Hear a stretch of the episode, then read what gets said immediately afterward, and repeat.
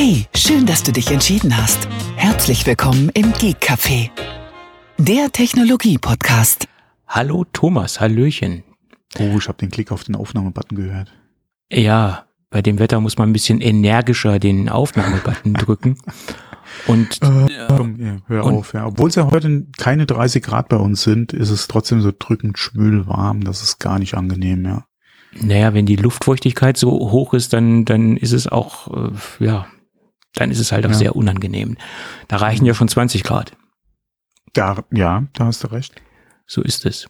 Mhm. Deswegen war diese Hitze bei uns, äh, wir hatten also einen Maximalwert von 38 Grad bei uns, aber es war sehr trocken, also es war eine sehr trockene mhm. Hitze und die habe ich jetzt gar nicht als so extrem empfunden, weil es eine wirklich gut ertragbare Hitze war, also für mich persönlich. Ja, ja vor allem drin im Kühlen war das echt auszuhalten.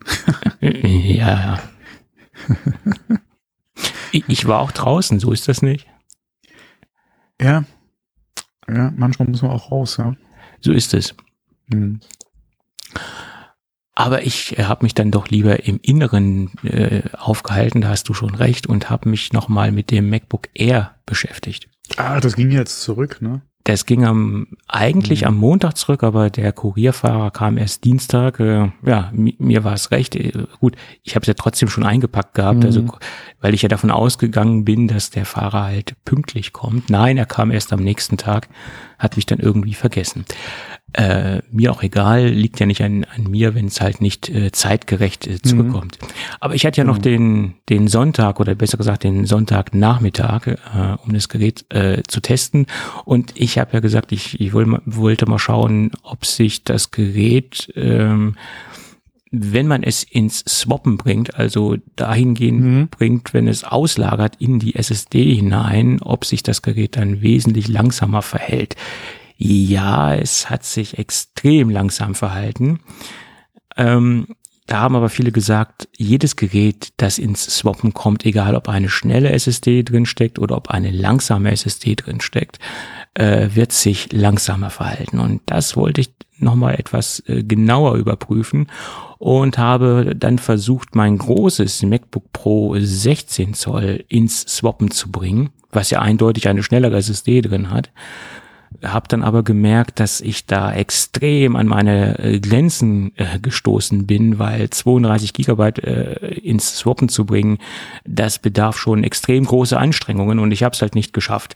Äh, ich habe alles probiert, ich habe äh, wirklich extrem große äh, Videodateien versucht mit Handbrake zu bearbeiten und, und ganz viele parallele Prozesse äh, abzubilden ähm, und ich habe es halt nicht geschafft, die, die Maschine ins Swappen zu bringen.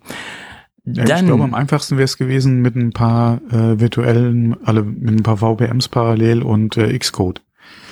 Das hätte, glaube ich, schon geholfen, ja.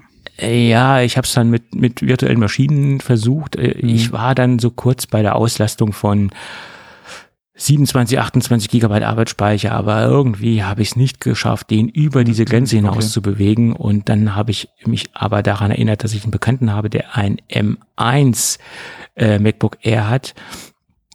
Äh, das ist jetzt äh, mit, mit 16 Gigabyte und äh, dann haben wir dann mal einen Paralleltest gemacht und das haben wir dann zum Swappen gebracht.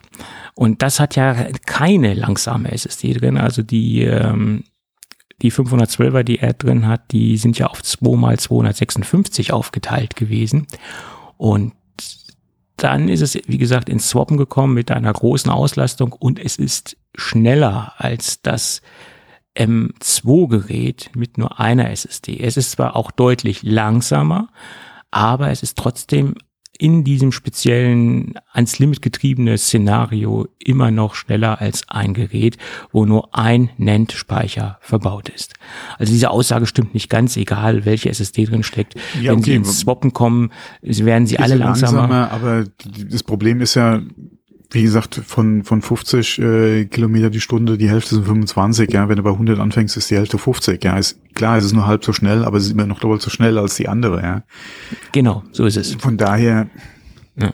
langsamer ja, aber trotzdem noch schneller, ja. Auf jeden Fall. Also mhm. Swappen ist zwar generell eine Geschwindigkeits Einschränkung oder es wird mhm. viel vom, äh, von der Geschwindigkeit runtergenommen, aber man muss immer davon ausgehen, von welchem Datensatz oder mit welchem Datensatz mhm. swappt man das Gerät. Und da sieht es eindeutig so aus, dass äh, das M2, wenn es ins Swappen kommt, in der Baseline-Ausstattung wirklich spürbar, sichtbar zähflüssiger wird. Nun fragt man sich, wer so ein Gerät kauft, ähm, wird wahrscheinlich nicht das Gerät so ans Limit treiben wollen oder der hat und, und der hat nicht dieses Anwendungsgebiet. Und wer von vornherein weiß, dass er dieses Anwendungsgebiet mhm. hat, der kauft sich jetzt keine 8 Gigabyte Variante. Mhm. Und auch keine Variante mit ähm, 256 Gigabyte äh, SSD-Speicher. Das, das ja. muss man fairerweise dazu sagen. Mhm. Aber äh, ja. Das so zu meinem abschließenden Test. Da habe ich echt mal sehr viel Aufwand betrieben. So, so viel Aufwand ja, habe ich so. äh, äh echt lange nicht äh, so. getrieben, um ein Gadget zu testen. So. Ja, okay, wann, wann hat, hattest du das letzte Mal äh, solche Hardware zum Testen? Ja, das ist richtig. Das ist richtig, ja, ja. Und, und wenn, dann habe ich sie äh, selbst gekauft und äh, benutze sie auf Dauer sozusagen und mhm. teste sie im Alltag. Und hier hat man halt nur einen gewissen Zeitraum zur Verfügung und da muss man halt auf, auf kurzer Zeit sehr viel durchtesten. Ganz mhm. klar. So, aber es gibt noch ein paar Nachträge aus der, aus der, von den Kollegen, die das Ding ins Review genommen haben und mittlerweile gibt es auch noch ein paar mehr Erkenntnisse zu dem Gerät. Ein Bewegungssensor ist verbaut. Das ist eine kleine Überraschung. Jetzt fragt man sich, wofür ein Bewegungssensor? Hast du eine Theorie? Äh, nein. Mhm. Ich auch nicht. Äh, ich mm, spekuliere mal. Vielleicht protokolliert dieser Bewegungssensor irgendwelche Szenarien, wo das Ding runtergefallen ist um das Gerät im Servicefile Ach, ja, hm? ja, das könnte durchaus sein, genauso wie diese, äh, sag mal, diese Sensoren beziehungsweise diese Feuchtigkeits für Wasserschaden, genau, genau. für Wassereindrang, äh, eingedrungen oder so, was wir ja kennen äh, von den Geräten, könnte das natürlich sein, dass die Beschleunigung misst beim Sturz zum Beispiel. Damit genau. da ein Nachweis da ist, das Gerät ist ja dann vielleicht doch irgendwie von der Tischkante gefallen oder so, ja. Das ist meine Theorie, die ich Wäre habe. Wäre möglich, ja weil dazu ist das Ding ja prädestiniert festzustellen, okay, das Ding ist vom Tisch gefallen, okay, mm, ja, es gibt keine Garantie, wir können halt nachweisen, mhm. dass das Ding irgendwo runtergefallen ist. Wäre, wäre möglich. Möglichkeit, ja. Mhm. Ja. Sonst kann ich mir nicht erklären, wozu Apple einen Bewegungssensor verbaut. Also derzeit habe ich da keine Theorie zu. Äh, der zweite Punkt, der auch letztendlich konsequent ist, der verbaute Thunderbolt 3 Chip, wohl bemerkt, äh, viele verwechseln das. Das Ding hat noch Thunderbolt 3. Das Ding ist nicht auf Thunderbolt 4 Basis. Mhm. Auch noch ein Grund, sich vielleicht nicht für das Gerät zu entscheiden. Ähm, das Ding ist nicht mehr von Intel, sondern es ist ein eigener Chip, den Apple dort verbaut. Also äh, immer mehr unter eigener Kontrolle.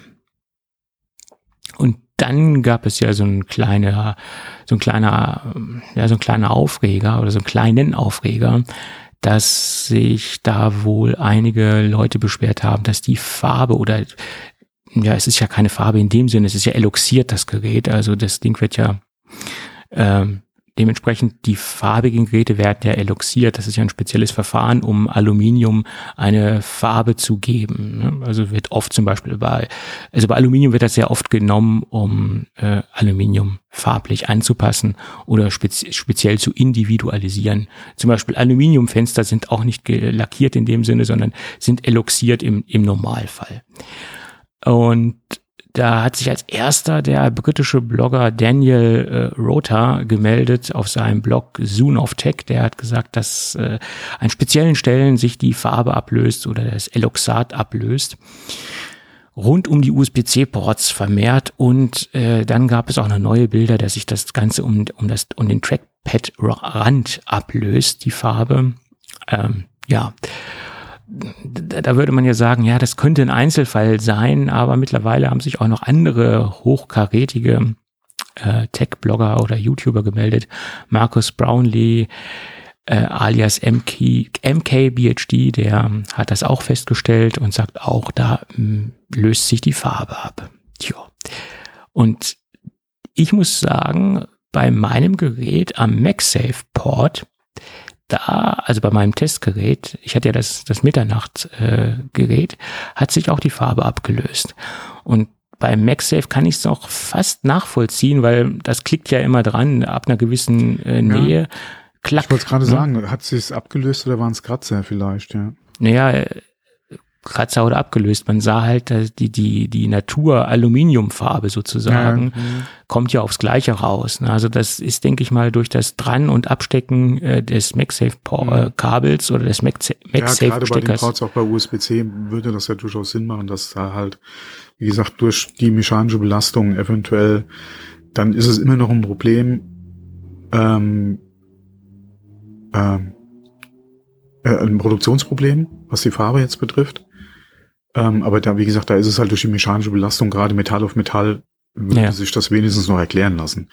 Ähm, bei dem, was äh, da noch aufgefallen ist mit dem Trackpad-Rand, das finde ich dann schon eher wieder ein bisschen, oder finde ich dann noch problematischer, weil da ist ja normalerweise in der Regel kein Metall auf Metall.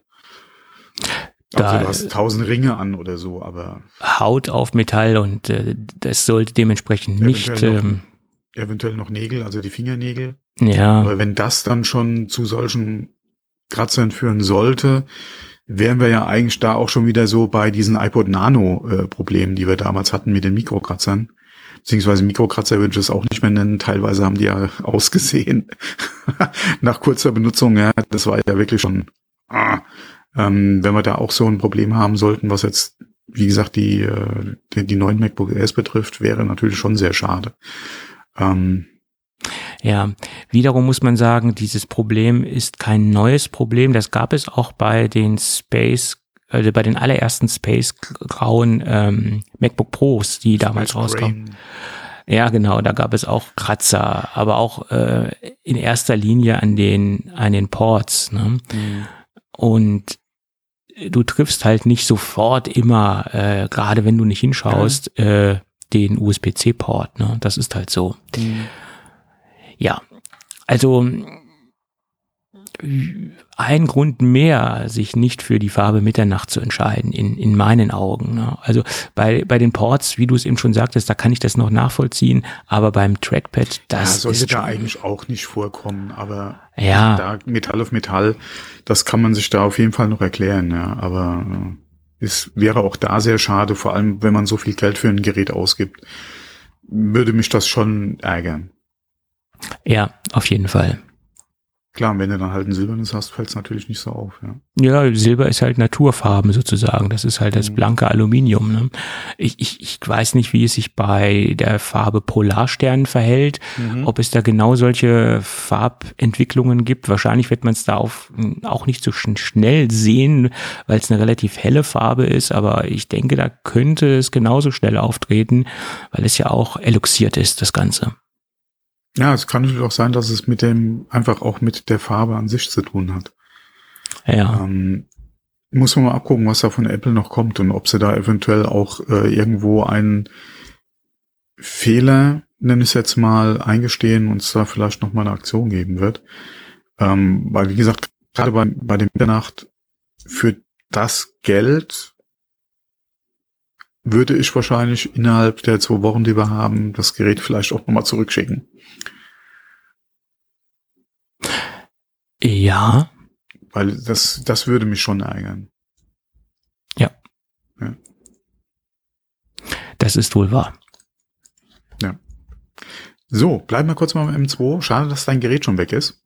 Ja. Weil ich bin über einen Artikel gestolpert, da ging es um das Anbringen von Wärmepads ähm, äh, im M2, also kurz aufschrauben, Wärmepads aufkleben, zuschrauben, mhm. glücklich sein, mhm. ähm, bessere Wärmeentwicklung bzw. Ableitung und äh, anscheinend auch weniger Drosselung und äh, äh, ähm, bessere Benchmarks beziehungsweise halt äh, Real-Life-Ergebnisse beim beim Export zum Beispiel von Bildern äh, in Lightroom oder äh, Videomaterial. Mhm. mhm. Hättest du für mich mal testen können mit deinen?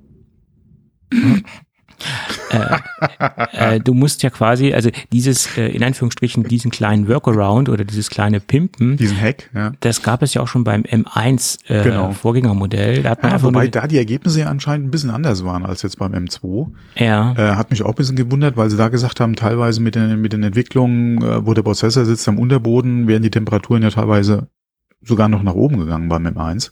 Mhm. Ähm, was ja sich beim M2 anscheinend ein bisschen anders darstellt, gerade auch was die Ergebnisse betrifft mit der Reduzierung der Temperatur, anscheinend auch mit den neuen, ich denke mal, es hängt auch mit dem neuen Design einfach zusammen, dass es da ein bisschen besser oder zu anderen oder besseren Ergebnissen führt als beim M1 jetzt. Ähm, wenn ich das Problem mit der Garantie nicht hätte, äh, das wäre auf jeden Fall was, entweder wenn es mich, wie gesagt, nicht interessieren würde, was die Garantie betrifft, beziehungsweise äh, nach Ablauf der Garantie, wäre das auf jeden Fall was, was man mal ausprobieren könnte. Aber beim neuen Gerät, äh, ja. selbst dran rumschrauben, bin gerade bei sowas, ja, bin ich ja immer ein bisschen sehr vorsichtig, ja. Beim M1 war es ja nach meiner Meinung so, dass man einfach nur den, die, ähm, den Prozessor oder den, die SoC-Geschichte verbunden hat quasi physisch mit einem Wärmeleitpad mit dem Außendeckel und er sozusagen die Wärme besser nach außen mhm. abführen konnte. Und da wurde natürlich an der Stelle, wo der Deckel äh, oder wo der SoC unter dem Deckel hängt, und wo diese physisch, physische Verbindung hergestellt worden ist, extrem heiß. Ne? Mhm. Das war so der Nachteil. Also für Leute, die das Gerät ähm, auf dem Schoß nutzen, wahrscheinlich nicht unbedingt der effektivste Hack. Mhm. Aber ähm, ja. Also, ja. Wen es interessiert, äh, wir verlinken das mal, der kann sich das gerne angucken. Ja. Ähm, oder den Artikel mal durchlesen. Ähm, ich fand es ganz interessant, weil ich das zum M1 eigentlich auch schon wieder äh, entsprechend erfolgreich verdrängt hatte. Mhm. Ähm, vor allem haben mich jetzt so die, die gerade die Benchmark-Ergebnisse mh, hm, schon ein bisschen überrascht, äh, beziehungsweise die Tatsache, dass anscheinend der M2 aufgrund der passiven Kühlung da anscheinend schon relativ früh äh, die Leistung drosselt, um ja, halt auf Nummer sicher zu gehen, was die Wärmeentwicklung genau. und halt auch die Lebensdauer im Endeffekt betrifft. Ähm, Klar konnte man da davon ausgehen, weil es halt einfach ein passiv gekühltes System ist. Es ist halt mhm. halt ja auch ein MacBook Air und kein Pro und so weiter und so weiter. Ähm, aber dass die oder dass der Unterschied dann doch so ausfallen kann, wie gesagt, ich kann ja die Ergebnisse jetzt nicht reproduzieren oder bestätigen. Ja, nehmen wir es mal für bare Münze. Ähm, ist doch schon äh, eine ordentliche Ansage. Und vor allem dann lässt das ja auch schon mal hoffen, auf die Geräte, die dann eventuell mit den anderen M2 kommen und die mit einer aktiven Kühlung kommen. Da ist anscheinend noch gutes Potenzial vorhanden. Mhm.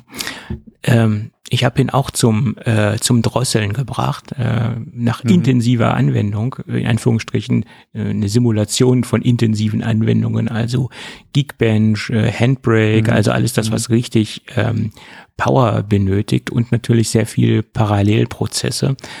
Ähm, er drosselt zwar relativ zügig nach unten, das kann ich bestätigen, aber er bleibt dann auch auf dem Niveau. Er geht dann nicht noch tiefer runter. Du kannst dann halt fast machen, was du willst. Also du kann, also ich habe dann echt doch versucht, den noch weiter runter zu bringen. Okay. Er, er, ging nicht runter. Er bleibt dann, er blieb dann auf dem Niveau stehen und äh, ich habe ihn dann mhm. wirklich noch intensiv noch ähm, 90 Minuten Dauerbelastung unterzogen und äh, er ging dann nicht weiter nach unten. Also diese Drosselungsebene ist dann geblieben. Also also wie so ein Plateau war das dann und ich habe ihn dann nicht weiter nach unten bekommen. Also anscheinend ist das dann wohl auch von Apple so der, der Spot, den sie sich dann als Drosselungspunkt ausgesucht haben, wo das Gerät auch na, nach dauerhafter intensiver Belastung äh, stehen bleibt und äh, einfach stabil weiterläuft. Das ist jedenfalls das, was ich äh, in meinem relativ hemdsärmeligen ähm, Test äh, berichten kann. Das sind jetzt keine Laborergebnisse äh, ähm, mhm. und auch keine Laborbedingungen gewesen, aber das ist halt so mein herbeigeführtes äh, Testszenario. Ne? Mhm. Ja, und äh, ehrlich gesagt kann man auch noch mit, die, mit dieser Drosselungsgeschwindigkeit, die ich jetzt hier erlebt habe, noch gut leben. Da, man muss sich halt immer wieder vor Augen führen, das Ding ist passiv gekühlt und hat keinen nervigen Lüfter. Ne? Äh, ja, und äh, wie gesagt, es ist ja jetzt keine äh, Videoschnitt-Workstation. So ist es. Hm. Es ist ein MacBook ja. Air. Punkt. Genau, ja. Ähm, vielleicht ein kleines Metathema. Mhm. Äh, lol. Äh, wie zufrieden bist du mit der neuen Facebook-Timeline? Habe ich noch nicht gesehen. Habe ich mir noch nicht angeguckt. ja, äh, ähm, Facebook äh, geht hier anscheinend wieder einen kleinen Schritt zurück, bietet jetzt eine neue Timeline an, wo chronologisch deine Freunde und Gruppen nur angezeigt werden. Keine vorgeschlagenen Inhalte, wie gesagt, kein Nonsens mit irgendwelchen ja, Beschiebungen beziehungsweise Gewichtungen von Beiträgen, dass sie dann, wie gesagt, chronologische Darstellung. Ja, nett, aber Facebook ist ja, ja, ich, für mich ist das, oder kommt das einmal viel zu spät. Ähm, da haben sie sich sehr lange Zeit gelassen, um da mal auf die Wünsche ihrer Nutzer eigentlich einzugehen. Ähm, und vor allem, ja, mein Gott, ich nutze ja eigentlich Facebook nicht, ja. Oder nicht mehr wie, wie mal vor Jahren. Ja, das ist ja bei mir echt eingeschlafen. Ich klick da mal rein, wenn ich eine Benachrichtigung kriege, dass ich irgendwo markiert wurde, beziehungsweise erwähnt wurde und das war's dann. Äh, ab und zu gucke ich mal, was meine Frau gepostet hat bei Facebook und wie gesagt, das ist es ja wirklich dann für mich. Und ähm, deswegen, also ich, ich bin der Meinung, das ist wahrscheinlich zwar eine vernünftige Änderung oder ein vernünftiges Angebot jetzt äh, an Alternative zu der normalen oder zum normalen Feed, aber da, also für mich kommt das definitiv zu spät, ja. Hm. Ja, also Facebook äh, ist eine Plattform, die ich zu 99 Prozent nicht mehr nutze. Also das mhm, ist ja. für mich für mich nicht relevant. Ja, mhm. ich könnte mich da eigentlich auch abmelden. Würde ich würde ich nicht vermissen, das das Netzwerk. Ja, ob man ob man wie gesagt, je nachdem, ob man dann, sich dann noch abmeldet, ist, ein, ist eine andere Sache. Äh, ich hatte mich ja auch schon mal zeitlang äh, oder war eine Zeit lang abgemeldet, wobei das ja nicht unbedingt dann direkt auch löschen bedeutet bei mhm. Facebook. Ähm, die wollen einem ja den Wiedereinstieg dann, wenn man zurückkommen will, so einfach wie möglich machen. Äh, deswegen gibt's ja im Prinzip ja zwei Schritte. Zumindest mal war es so in der Vergangenheit. Ähm, ich bin nach oder wieder seit einiger Zeit ja bei Facebook dabei, aber wie gesagt, so ein bisschen und das war's. Aber selbst aktiv müsste ich mal gucken, wann ich das letzte Mal wirklich aktiv war und da irgendeinen Beitrag geschrieben habe. Das ist schon lange, lange her. Also ich habe schon lange, lange, lange keine Freundschaftsanfragen mehr angenommen. Wahrscheinlich ja. sind einige Leute auch sauer, aber ich, ich nutze Facebook im Prinzip für nichts, ja. Beitra Beiträge schreibe ich höchstens mal in gewissen Gruppen, wo ich ab und zu mal reinschaue oder reagiere mal mhm. auf irgendwas. Aber das ist auch extrem selten. ich war mal für ein paar Wochen Mitglied in einer Gruppe, da weiß ich bis heute noch nicht, wo ich da aus Versehen draufgeklickt habe. Da, äh, das war eine Wohnwagengruppe. Mhm. Äh, irgendwie habe ich da aus Versehen anscheinend mal in irgendeinem Beitrag draufgeklickt und wurde auch direkt angenommen mhm. in der Gruppe und habe mir es mal aus Spaß habe ich es mal verfolgt, weil es ist ja jetzt auch gerade hier oder es war ja vor dem Sommer und Urlaub und so, ja, was was kommt da angeboten rein, beziehungsweise wer sucht was, das fand ich eigentlich mal ganz interessant, um da mal zu folgen, weil bei mir im Bekanntenkreis äh, das auch ein aktives Thema ist, ähm, dass man da halt auf der Suche war nach äh, entweder einem Camper oder halt nach einem Anhänger. Ähm, deswegen war das mal ganz spannend zu sehen, äh, was da angeboten und dann auch für Preise ausgerufen werden. Aber da bin ich jetzt mittlerweile auch schon wieder raus, weil es ist ja im Prinzip nicht mein Thema. Ja, es war mal ganz interessant zu verfolgen. Vor allem auch mal zu sehen, welche oder wie, äh, wie oder zu welchen Preisen da äh, teilweise äh, gehandelt wurde. Das ist okay, aber Angebot und Nachfrage, ja. Freunde von uns waren ja auch auf der Suche eigentlich nach einem Pickup, den er dann entsprechend umbauen wollte oder aufbauen wollte dann noch, ja. Ähm, und äh, der hat ja auch sehr schnell die Segel gestrichen, weil du, du kennst die Problematik ja, äh, was Pickups jetzt aktuell betrifft. Mhm. Ähm, und wie der Gebrauchtwagenmarkt auch aussieht, ja. Und er hat da nichts gekriegt, wo er gesagt hätte, das ist er bereit noch, oder das findet er okay, ja, dafür zu bezahlen. Weil da ja äh, teilweise Preise ausgerufen werden. Ja, das ist unglaublich, ja. Ähm, aber wem sage ich das? Ja. Ähm, äh, du hast ja auch schon Angebote gekriegt, die, äh, glaube ich, über deinen Kaufpreis lagen, kann das sein? Ja, das liegt aber nur daran, dass ich auch einen sehr guten Rabatt bekommen habe, muss ich ja, aber trotzdem, dazu sagen. Ist ja, ja, ist ja wurscht, ja. Äh, ja. Rabatt hin oder her, ja. Hm. Äh, aber trotzdem, wie gesagt, die, die Preise, die da teilweise ausgerufen werden, die liegen ja jenseits zum guten Böse, ja.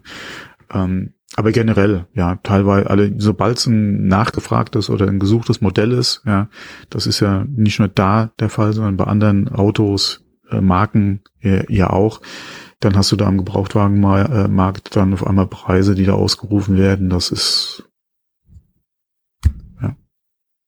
Aber es ist halt momentan der Markt, ja. Wird sich auch wieder irgendwann einpendeln, aber das wird wahrscheinlich auch noch einen Moment dauern. Das, das, das wird einen Moment dauern, ja. ja. Das ist so. Äh, ja. Naja, aber am, apropos einen Moment dauern, ja, das hat ja äh, oder es zeichnet sich ja momentan auch wieder gerade ab, was äh, den elektrischen Porsche Macan betrifft. Mhm. Der war ja ursprünglich mal für 22 äh, vorgesehen. Dann hieß es, es wird 23 und aktuell munkelt man ja von 24. Mhm. Und äh, hm, ja, äh, würde ich auf das Fahrzeug warten, ja, äh, hätte ich wahrscheinlich schon längst die Lust dran verloren. Ähm, vor allem bin ich mal gespannt, was es für äh, die Variante von Audi betrifft, ja, weil äh, die werden ja wahrscheinlich erst nach Porsche kommen können in mhm. ihrer Version. Ähm, von daher wird man sich da ja noch länger gedulden müssen. Ähm, aber das, okay, Porsche wird es auch nicht freuen, ja, dass es sich wahrscheinlich noch mal oder gerüchteweise halt ja, ja, die wissen es besser als, als ich jetzt. Ob sich wirklich nochmal auf 2024 verschiebt, äh, die wird wie gesagt auch nicht freuen, weil die natürlich die Geräte, was Geräte, die Fahrzeuge auch äh, gerne früher verkaufen würden. Ähm, aber als Kunde, sorry, ja.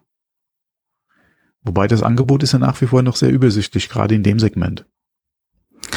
Ja. Was willst du machen, wenn du sowas haben willst? Ja, viele Möglichkeiten hast du ja nicht.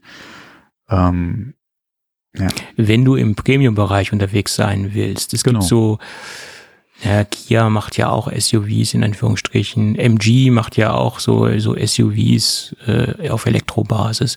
Aber wenn du im äh, Premium-Segment. Ja, und dann hast du, ja, ja, klar, dann kannst du natürlich auch sagen, du gehst auf so Exoten wie, äh, wie heißt dann der andere? Nio? Nio, kann das sein? Kann sein. Die ja. wollten doch auch jetzt dieses Jahr noch, äh, glaube ich, hm. mit ein oder zwei Modellen auf den deutschen Markt kommen. Ähm, Finde ich auch sehr interessant übrigens. Äh, gerade weil die viel Geld momentan in die Infrastruktur stecken und die dieses Konzept der austauschbaren Batterie pushen wollen. Also da bin ich echt mal gespannt, inwieweit die Fuß fassen können bei uns hier in, in Deutschland und in Europa, in, in Europa, gerade auch mit dem Ausbau ihrer Kette, die sie da, wie gesagt, momentan vorantreiben. Gerade mit diesen Akkuaustausch oder mit diesen automatischen Akkuaustauschstationen, da bin ich echt mal gespannt, ähm, wie das vorangeht, ja. Ähm, weil das ist halt nochmal ein wirklich spannendes Konzept. Ähm, aber inwieweit es dann wirklich so finanzierbar sein wird für ein Startup, in Anführungszeichen. Ja, muss man halt mal gucken. Ähm, wobei das natürlich schon sehr verlockend ist. Ja, so ein automatischer Batteriewechsel äh, innerhalb von fünf Minuten und du fährst dann mit einem vollen Akku wieder weiter. Ja, auf jeden Fall ist das ähm, interessant. Aber Frage, du, wenn, wenn so eine Station mal abfackelt. Ah, du musst halt eine Infrastruktur ah. haben, ne? Also ja, das klar. ist das ist halt mhm. wichtig. Das ne? ist halt genau und das kostet natürlich dann noch mal entsprechend mehr Geld als irgendwo einen Charger hinstellen. Richtig. Und selbst da musst du Infrastrukturen haben, die natürlich momentan äh, von Tag zu Tag besser werden. Aber ich bleibe dabei, du musst dir noch viel zu viel Gedanken darum machen, dein Fahrzeug äh, zu laden. Du musst, äh, der Hassel äh, ist viel zu aufwendig ähm, oder noch viel zu groß, als wenn ich an die Zapfsäule fahre, einfach den Rüssel reinhalte und das Ding auftanke, ja, äh, auf, klar, auf, aufbefülle. In dem ne? Vergleich, ja, hm. wobei, wenn man mal Supercharger. Ja, wenn man da mal sieht, dass du von 0 auf 80, und das ist ja nicht nur Tesla, ja, andere, es gibt ja auch andere Hersteller, die entsprechende Technik mittlerweile verbauen, ähm, die äh, am Markt ja auch Fuß greift, die auch von anderen Subs, ich sage jetzt Zapfsäulen, von anderen Ladestationen äh, auch äh, angeboten wird, wo du innerhalb von 30 Minuten von 0 auf 80 Prozent kommst. Ja. Ähm, wenn man sowas halt flächendeckend in der Infrastruktur hat, oder sagen wir mal, oder das entsprechend ausgebaut wird jetzt in Zukunft und vor allem die Hersteller das auch in ihren Fahrzeugen drin haben, Ja, ähm, klar ist eine halbe Stunde immer noch eine andere Ansage, als innerhalb von Minuten 80 Liter zu tanken. Aber ich denke mal 30 Minuten, gerade bei einem Füllstand von 0 auf 80 Prozent, ist nochmal eine andere Ansage, als wenn du jetzt, wie gesagt, dein Fahrzeug irgendwo über Nacht stehen lassen musst für 100, ja. Ja, es ist richtig. Ähm, ich meine jetzt auch nicht unbedingt die Ladegeschwindigkeit, sondern äh, der Hassel, dann hast du die Ladestation, dann musst du die Ladekarte ja, du hast, haben. Ja, ja, klar, das äh, ist halt nochmal was anderes als jetzt das ganze Tankstellennetz, ja, über die vielen Anbieter, die du hast und vor allem auch die freien Tankstellen. Äh, das ist natürlich mal ein ganz anderer Vergleich, als wenn du gucken musst, okay, scheiße, ich muss jetzt von der Autobahn vielleicht sogar noch abfahren äh, weil ich nur noch zehn Kilometer Reichweite habe, muss mir irgendwo eine Ladesäule suchen, die äh, eventuell schon besetzt ist das kommt dazu und ja. dann funktioniert das mal nicht, dann funktioniert dieses mal mhm. nicht, dass eine eine reguläre ähm, Spritzsäule nicht funktioniert, äh, das ist doch relativ unwahrscheinlich und dann gibt es zur Not auch noch äh,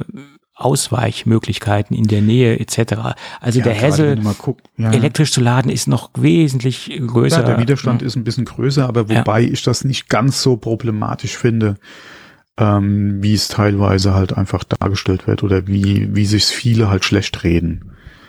Ähm, du, du musst halt, weil ja. da ist halt immer viel abhängig davon vom eigenen Verhalten, dass das bei dir auch nicht wieder so funktioniert, okay. Du hast aber auch nochmal ein anderes, äh, einen anderen Anspruch, äh, beziehungsweise ein anderes Nutzungsverhalten, was jetzt unbedingt von, von einem Elektrofahrzeug erfüllt werden kann.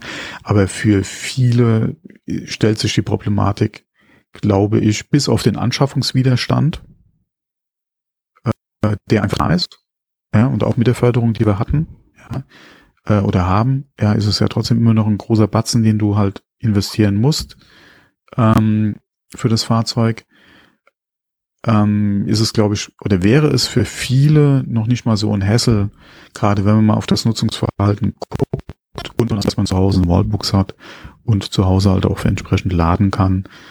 Ähm, und dann kommt halt, ja, ich bin ja bei Mieter und hier in der Innenstadt, hm, okay, aber ja, das wird sich die nächsten Jahre hoffentlich entsprechend alles entspannen, äh, beziehungsweise hoffentlich auch gelöst werden mit äh, entsprechenden Angeboten vor Ort.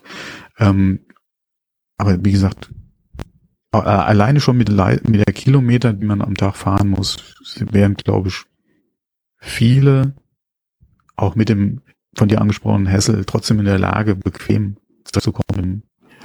Ja, das, das ist richtig. Also ich hatte ja mal für ein paar Aber Tage. auch da, wie beim MacBook und MacBook Pro oder MacBook Air, ist es halt die Frage, was für ein Anspruch oder was für ein Anforderungsprofil hat man an das Fahrzeug. Und da gibt's halt viele, die halt nicht mit hinkommen. Und das ist ja auch okay. Ja. Also nicht ich hatte, nicht bei, nicht bei jedem funktioniert's, ja. Ich hatte ja mal für ein paar Tage, also für acht Tage ein, ein ID3 von, von Volkswagen. Und ich musste, muss feststellen, dass man sich viel mehr Gedanken darum machen muss, das Ding zu laden, gerade wenn man ja, jetzt nicht zu Hause mhm. lädt, logischerweise, mhm. als wenn ich einen Verbrenner fahre. Und ja. auf dem Punkt, dass man wirklich gedankenlos äh, umherfahren kann und sich nicht mhm. Gedanken darum machen muss, wie ich das Ding jetzt befüllt bekomme, sind wir noch lange nicht beim Elektroauto. Nee. Und erst wenn man bei dem Punkt angekommen ist, dann ja, dann, dann ja, wird es noch einen großen Sprung halt auch machen. Aber da ist halt auch der Autohersteller beziehungsweise die Software im Auto auch gefragt.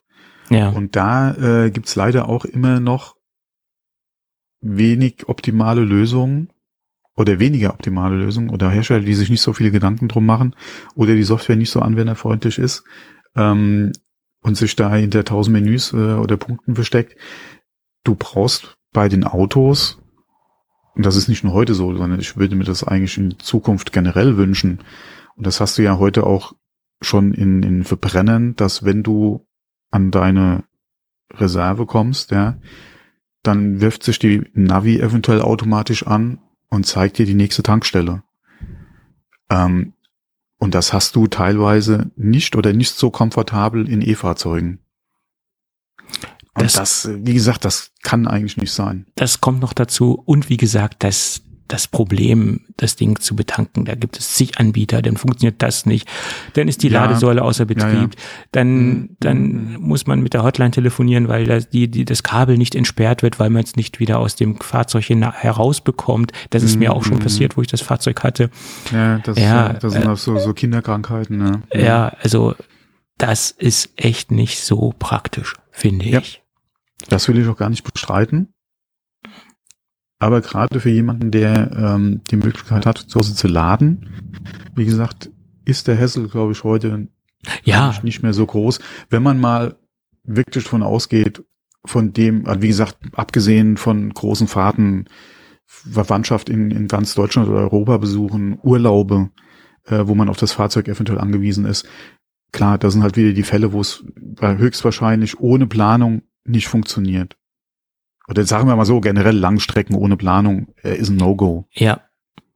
Ähm, und da muss man auch mal ein bisschen mehr planen, leider, hm. äh, ist auch meine Erfahrung, als ähm, und sich nicht blind auf die Fahrzeugsoftware verlassen, weil das kann in die Hose gehen. Ja, ähm,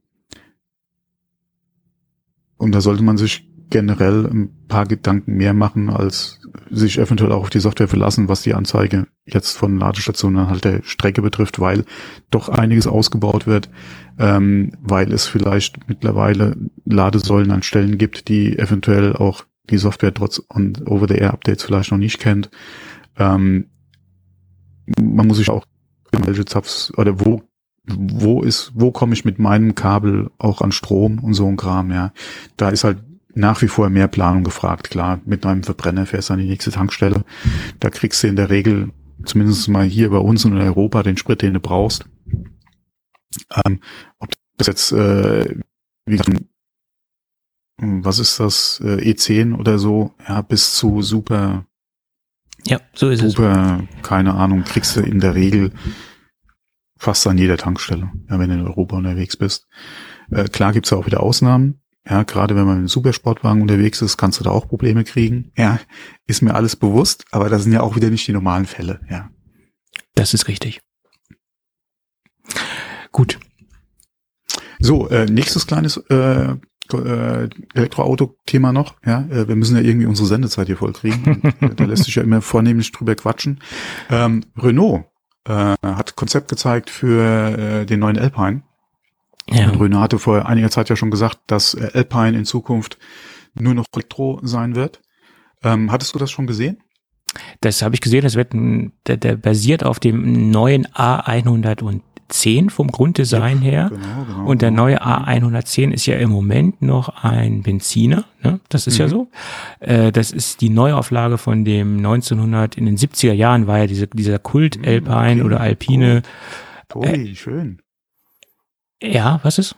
Du weißt Bescheid. Gut. Ja, das ist einer meiner äh, realistischen Traumsportwagen, sag ich jetzt mal. Okay, ja. okay, okay, okay. Und das, das neue Modell der A110 basiert ja quasi auf, auf, dem, auf der Grundidee, mhm. oder das ist eine, eine Retro-Neuauflage sozusagen. Ja. Mhm. Äh, und hat ja auch Design, charakter, charakteristische Designmerkmale aus dem alten A110. Mhm. Und äh, ist im Endeffekt mal so, wenn man es mal so ganz tief runterbricht auf, auf, auf die Lotus Elise äh, oder mit der Lotus Elise zu vergleichen.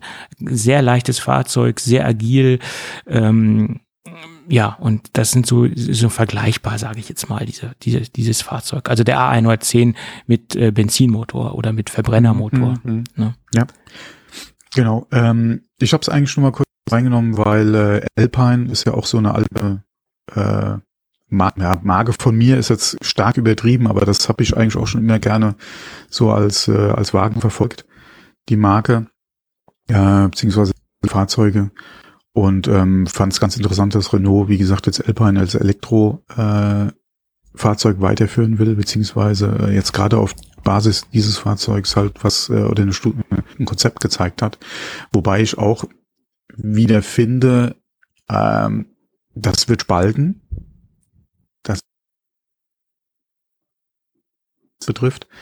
Ähm, wobei ich es schon sehr gefällig finde. Mhm. Ähm, aber wie gesagt, äh, ja, wobei, muss man auch mal gucken, ja, das Konzept, wie wird er dann wirklich kommen? was wollen sie oder wie wollen sie sich eventuell auch als Elektrofahrzeug nochmal differenzieren äh, von dem äh, bisherigen äh, Verbrenner? Was wollen sie da optisch eventuell in die Serie halt mit reinnehmen? Ähm, wie wird das Fahrzeug letztendlich wirklich als Serienfahrzeug dann auch da stehen? Das muss man alles abwarten. Und genauso wird er überhaupt kommen. Ja, ja, ja klar. Das ist ja nochmal so ein Ding. Mhm. Ähm, aber ich fand es, wie gesagt, sehr interessant, gerade von, äh, von Renault, wie gesagt, beziehungsweise Alpine jetzt nochmal. Habe ich gesagt, okay, schön, kannst du mal kurz drüber reden, äh, mal gespannt. Äh, Tobi ist da ja auch kein, ähm, ja, bekannt er jetzt nicht, aber äh, Tobi, äh, äh, wie soll ich jetzt sagen? Kennt sich da ja, äh, aus, in Anführungsstrichen. Oder so, ja, ja genau. ähm, deswegen habe ich gedacht, fragst du mal Tobi, was er davon hält. Ja. Äh, aber war schön zu sehen, wie du da eingestiegen bist eben. Ja, doch, da geht einem äh, ja. so auch ein bisschen das Herz auf. Ja, das ist ja immer ganz schön, wenn da jemand so auch mit mit äh, Herzblut dann drin hängt. Ja. Ja, also den, den, den alten Alpine aus den 70ern, mhm. der hat ja auch noch einen wahnsinnig hohen Sammlerwert. Oder das ist ein wahnsinnig wertstabiles Auto, ne? Das mhm. muss man dazu sagen. Also ähm, äh, eines der wenigen äh, günstigen Sportwagen, die so eine großartige Wertanlage darstellen. Also wenn man sich den damals gekauft hat äh, zum damaligen Preis und den immer noch äh, gut in Schuss hat, hat er also eine wahnsinnig große Rendite. Die Dinger werden immer noch gehandelt zwischen 70 und 80.000 äh, Euro je nach Zustand. Ne? Also ja, vor allem Euro, ja, das muss man ja auch sagen. Ja. ja. Was hat denn das Ding damals als D in D-Mark gekostet? Ja. So sieht's aus, genau. Mhm. Also äh, wahnsinnig interessante Wertanlage, wenn man das Ding in einem guten Zustand hat. Und es ist ein relativ alltagstaugliches äh, Fahrzeug in Einführungsstrichen, wenn man jetzt keinen großen Platzbedarf hat. Mhm. Also transportieren ja. kannst du mit dem Ding nicht viel, aber es ist ein ja, relativ ist ja, alltagstaugliches ist, Sport. war ja auch nie ein Kombi. Ja, es ist Sportgerät, genau. Mhm, ja. Und die neue Umsetzung, also der neue A110 gefällt mir extrem gut. Sie haben es da nicht so übertrieben, sie äh, vom Design her, sie haben wirklich sehr viele Design-Charakteristiken äh, aus dem äh, alten A110 übernommen und haben das wirklich sehr behutsam in die Neuzeit übertragen. Also das ist derzeit so mein, mein Traumsportwagen, der noch nicht so ganz weit weg ist. Ja, ist nicht so mhm. utopisch. Ja, ist jetzt kein Königseck, den man sich nie, nie leisten kann. ja. Da hast du auch wieder eine schöne Marke genannt, ja. Apropos ja, Supersportwagen. Ja. Es gibt Supersportwagen, die, die, die sind nicht alltagstauglich. Ne? Also die, die Neuauflage vom Lamborghini äh, äh, Countach äh, oder äh, die ist nicht alltagstauglich. Die ist genauso wenig alltagstauglich wie der, der alte aus den 70er Jahren. Ne? Und genauso ist bei dem neuen auch. Ne? Ja, das, ähm, ja, das äh, ist mal die Frage, alltagstauglich. In, in dem Bereich ist, ist der Wagen sicherlich auch alltagstauglich. Ähm, die, die Problematik, die sich da halt stellt, ist, das wäre jetzt kein Wagen, den da halt, oder den ich halt jeden Tag fahren könnte. Naja, also wenn ich jetzt einen Porsche nehme, ein, ein Porsche ist alltagstauglich. Also ein Porsche ist ein alltagstauglicher Sportwagen. Das kommt, das kommt auch wieder drauf an, welcher. Also 911er klassisch ist ein alltagstaugliches Auto. Also finde ich, absolut. Ja. Ähm, der, der um vom Punkt A nach B zu kommen, ohne irgendwie noch was machen zu müssen, außer sportlich zu fahren, ja. Ja, du. Mein, meinen Wocheneinkauf oder damit zu Ikea oder so kannst du auch haken. Ja, aber jetzt im direkten Vergleich zu dem, dem neuen Lambo. Ja, klar, auf jeden der, Fall. Ja, der noch, den du noch nicht mal vernünftig einparken kannst. Ich habe da jetzt mhm. eine schöne Reportage gesehen. Der ist so unübersichtlich, da hat er denn die, die äh, Flügeltür aufgemacht und hat sich auf den Seitenschweller gesetzt und hat den Wagen dann mhm. äh, halb herausgelehnt aus dem Fahrzeug rückwärts eingeparkt. Trotz Rückfahrkamera ist es ihm nicht gelungen, das Ding ordentlich einzuparken. Und das war jetzt äh, kein Fahranfänger, der das ge gemacht hat, das war ein erfahrener äh, Motorjournalist. Äh, also in solchen Dingen sehe ich, äh, dass, dass dieser Lambo zum Beispiel nicht alltagstauglich ist. Ne? Im Gegensatz zu einem, ähm, Porsche 911. Ne? Obwohl der 911 ja. natürlich nicht die Leistung hat wie der aktuelle Lambo, ganz klar. Ne? Kann ich jetzt nicht unbedingt vergleichen.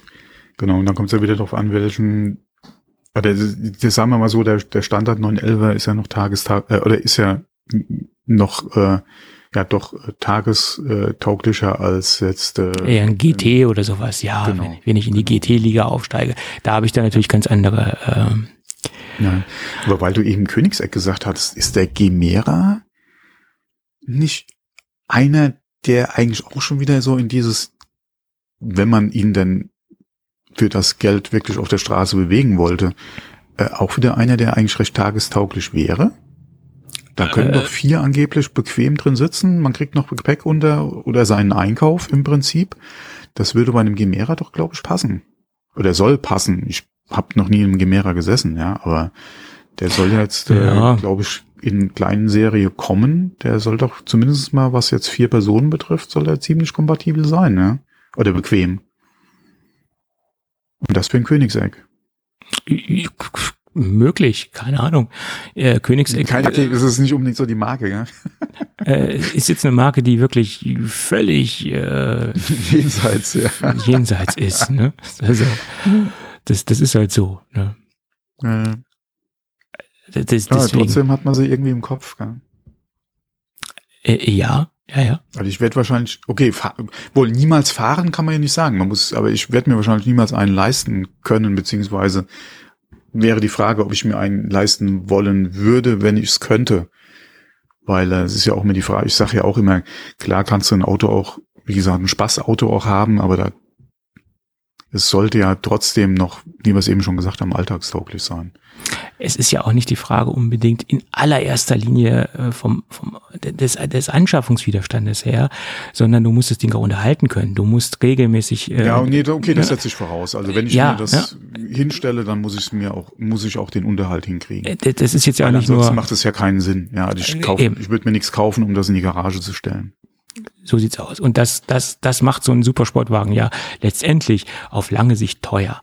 Ja, regelmäßige hm, Inspektionen, ja. diese High-End-Motoren, die da drin hängen, die müssen ja natürlich einen ganz anderen Wartungsintervall haben oder eine ganz andere Aufmerksamkeit ja. als bei so einem Standard V6 Diesel oder so. Das ist halt so. Oder allein die Reifen, die äh, den Verschleiß bei den Reifen. Ne? Gerade wenn du so ein Fahrzeug forderst. Ne? Ja, aber das, das, das fängt ja beim Porsche doch auch schon an. Ja, je nachdem. halt oder Service ist auch nicht gerade günstig. Je nachdem, Auto, wie du ihn, ihn bewegst. ist natürlich ein Unterschied, ob ich jetzt eine Standard. Ja, okay, wenn ich den jeden Tag fahre, äh, alle Bremsen nutzen sich ab. Ja, ja aber da gibt's natürlich auch Unterschiede, ob ich jetzt eine High-End Keramik, Keramikbremsanlage habe oder eine Standardbremsanlage. Ne? Bleiben wir mal bei einem normalen, in Anführungszeichen, 911. Ja, ja da, selbst da kostet, das kostet ja alles Geld. Das kostet mehr, aber das ist noch bezahlbarer, als wenn ich mir jetzt so ein äh, Königseck mit einer äh, Bremsanlage kaufe, wo, wo ein Bremsbelag ja. immer locker 2000 mhm. Euro kosten kann pro mhm. Bremsbelag. Oder, oder, ja. oder wenn du äh, dir ein Auto kaufst, ja, wo du im Nachhinein noch nicht mal die Lackierung ändern darfst, obwohl es dein Auto ist. Zum Beispiel. Ja. Da haben wir ja auch einige Hersteller, wo du ruckzuck mal Post von, vom äh, Stammsitz kriegst. Wie Freund, du hast dein Fahrzeug hier in einer anderen Farbe lackiert. Kann ja gar nicht sein. Ja. Da gibt's diese drei Farben und das war's lass das bitte mal. Äh, äh, äh, bring mal bitte wieder zurück in den Auslieferungszustand. Äh, hallo Freunde, das ist mein Auto. ja, aber sowas, so Sachen ja. gibt's, ja. Naja, so ist Unglaublich, es. Unglaublich, ja. Naja, aber wie gesagt, ähm, dieses ganze Sp Sportwagengeschäft, das ist hm. so ein großes Spektrum und da gibt es so viel Fallstrecke, äh, in Anführungsstrichen, im Nachhinein. Ne? Also hm das macht im Endeffekt das Fahrzeug erst richtig teuer. Die Unterhaltskosten. Und das. Auch wie, wie, wie aber eben schon gesagt, also ähm, ich würde mir kein Fahrzeug oder kein Auto kaufen, was ich dann aus diesen Gründen dann nur in der Garage stehen hätte. Ja. Will, ich will es ja auch fahren. Deswegen, ich wäre jetzt, denke ich, auch groß keiner, der sich, ja doch, vielleicht ein, es gibt vielleicht ein, zwei Autos, die ich mir quasi dann auch wie, wie andere Oldtimer vielleicht dann wirklich in die Garage und dann zu besonderer Anlässen oder so, okay. Sag niemals nie. Da gibt's vielleicht so ein, zwei, äh, die auch noch nicht mal jetzt so super oder so übertrieben teuer sind. Ähm, äh, so, so, so Kindheitsträume im Prinzip, ja, aber jetzt, wie gesagt, jetzt, äh, jetzt nichts ausgefallen oder so. Ähm, aber in der Regel, wie gesagt, ein Auto ist für mich auch ein, ein, Fortbewegungs- oder ein Arbeitsmittel, ja, und das wird dann auch entsprechend bewegt, ja. Ja, klar. Richtig. Und ob das dann, wie gesagt, ein, ein Sportwagen wäre, den ich dann aus Lust an der Freude oder aus Lust am Fahren mhm. äh, dann fahren, äh, dann kaufen würde, dann würde ich den aber, wie gesagt, auch fahren wollen. Äh, oder ob es einer ist, ein familienkompatibles Fahrzeug, wo halt alle reinpassen und wo sie in den Urlaub mitgeht. Ähm, oder wirklich ein Arbeitsfahrzeug, mit dem ich dann, äh, keine Ahnung, auch meine, meine Gartenarbeiten äh, und, und, und, äh, und Einkäufe dann alles erledigen kann und dann mit auch, äh, wie gesagt, auch einen Wertstoffhof fahren kann und da dann auch entsprechend Zeugs bewegen kann. Ähm, das wären aber trotzdem Fahrzeuge, die genutzt werden. Ja, deswegen, also irgendwo. Ja, klar, das, das muss man halt differenzieren. Es gibt halt Leute, die kaufen sich halt Oldtimer als Wertanlage, Mhm. Äh, die bewegen sie relativ wenig. Aber letztendlich ist es auch so, man muss Fahrzeuge bewegen, damit sie halt auch ähm, am Leben bleiben. Es bringt ja nichts, wenn du denn das Fahrzeug mhm. einmoddest und stehen lässt. Das heißt ja Fahrzeug und nicht Standzeug. Äh, also eine gewisse Bewegung muss so ein Fahrzeug ja letztendlich auch haben. Und es gibt mal kurz weg. Also bei mir zumindest mal, warst äh, mal kurz weg. In der Aufnahme bist du ja wahrscheinlich da, weil du nimmst ja bei dir auf, aber bei genau. mir warst du eben mal kurz weg. Ja, also ich sagte, Fahrzeuge müssen halt auch bewegt werden zu einem ja, gewissen klar. Grad hin, sonst gehen sie halt vom Stehen kaputt, letztendlich. Ne? Ja, so äh, steht einer bei in der Garage bei meinen Eltern, ein alter SLK. Bevor ja. du den wieder irgendwie fahren kannst, müsstest du den auch erstmal abholen und dann komplett überholen. Ja. So ist es. Hm da, da fängt es ja bei den Standplatten an und hört beim äh, bei anderen Dingen auf, die so ein Fahrzeug halt hat, der dann lange ja, steht. Das, ja, das, das ist ja also, der, der Standplatte ist ja noch das kleinste Übel, sage ich, ich jetzt Ich wollte es gerade sagen. Ja, äh, das ist noch das kleinste Problem. Ja, das ist echt das kleinste noch. Ja, die vier Reifen hast du schnell gewechselt, aber der ganze Rest halt. Ja, wenn so ein Fahrzeug mal keine Ahnung zehn Jahre unbewegt in der Garage steht. Ja, ja. Ist natürlich schon äh, nicht so optimal, ja. Naja. So, aber wir haben jetzt, äh, glaube ich, lange über Autos und, und E äh, etc. gesprochen. Ähm, haben wir denn überhaupt noch was anderes? Wir haben noch ein bisschen was anderes, ja. Obwohl ich, ich sagen muss, es ist so ein bisschen Sommerloch. Ne? Also da sind zwar so ein paar Themen gewesen, äh, die habe ich dann aber irgendwie wieder vergessen reinzunehmen oder mich reinzulesen. Aber äh, ja, ich habe das Gefühl, dass wir so, so in einem ganz kleinem, kleinem Sommerloch stecken, ja. Ja, beziehungsweise hatten wir ja auch schon drüber gesprochen, beziehungsweise andere Themen, die einem vielleicht dann mehr ins Auge springen, wie jetzt zum Beispiel gerade hier Makan wieder verschoben, äh, Alpine. Das sind halt so Sachen, die, die äh, mir dann ins Auge gesprungen sind jetzt der, die letzten Tage, äh, die mich interessiert haben, ja, wo ich mal reingeguckt habe, dass, ja, wie es ja. kommt und geht. So ist es. Ähm, aber es gibt eine, eine Einigung im, mhm. im, im Sammelklagenprozess, den ja einige Apple-Kunden in den Staaten in den Staaten angestrebt haben vor einigen Jahr, äh, Monaten, Jahren, kann man ja fast schon sagen, weil dieser Sammelklageprozess, der, der läuft ja schon ein wenig und mittlerweile ist es so, dass es da jetzt ein Finale gab sozusagen. Sammelkläger aus sieben US-Bundesstaaten bekommen jetzt äh, Schadensersatz.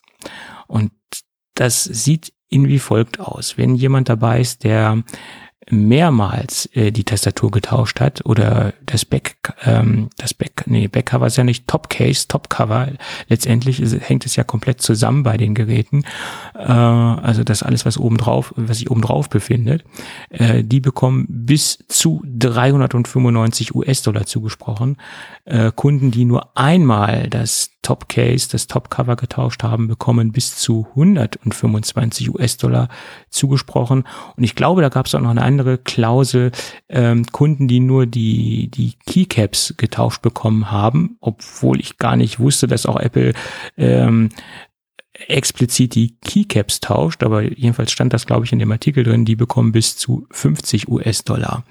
Äh, es können auch Kunden den äh, die Schadensersatzforderung äh, einreichen, die jetzt nicht bei der Sammelklage ähm, involviert waren oder sich nicht der Sammelklage angeschlossen haben. Allerdings bezieht sich das, wie gesagt, nur auf die sieben US-Bundesstaaten äh, und die haben da sie, äh, vier Jahre zur Zeit, das Ganze geltend zu machen.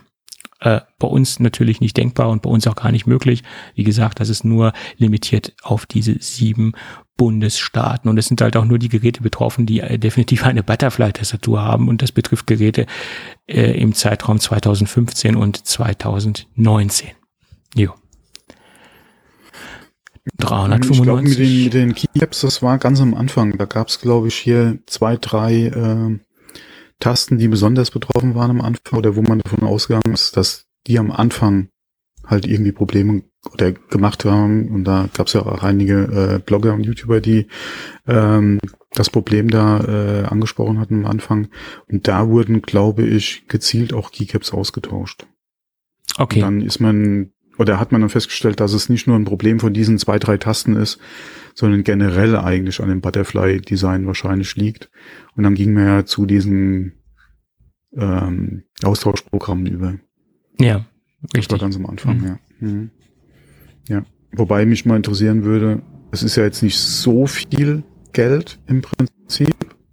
Ja, 100 oder 400 Dollar haben oder nicht haben, ja. Ähm, Gerade wenn man guckt, wie lange teilweise dann auf, auf den Austausch gewartet wurde, äh, ist das wahrscheinlich, oder gehen wir vorne aus, ist es angemessen. Ähm, mich würde trotzdem mal mehr interessieren, wie viel an die, äh, an die Anwälte geht. das ist ja wahrscheinlich eher so der, der Jackpot gewesen, ja. Ja. äh, der ganze Pot übrigens, wo du gerade sagst, Jackpot äh, bezieht sich auf 50 Millionen US-Dollar. Also mhm. Also das ist der Pot, äh, der da angezapft, angezapft werden kann. Ja. Ja. ja. Ich glaube, eines der größten Design-Fails von Apple in den letzten Jahren war, war diese Butterfly-Tastatur. Ja. Ja, nicht ohne Grund äh, ist er jetzt quasi vom Bildschirm beziehungsweise aus den Geräten verschwunden. Ja, ja Gott sei Dank. Alles andere wäre ja auch nicht äh, wäre ja auch nicht mehr tragbar gewesen. Jedenfalls nicht ja, dein, in dem dein Zustand. Altes 16er hatte eine, ne? Das davor, ich hatte ja zwei 16er. Ja, genau, dein ich, altes, ja, ja. Also das vor dem jetzt. Hm. Nee, da, davor, ich hatte ja im Endeffekt. Das davor sogar schon. Okay. Äh, ja, ja.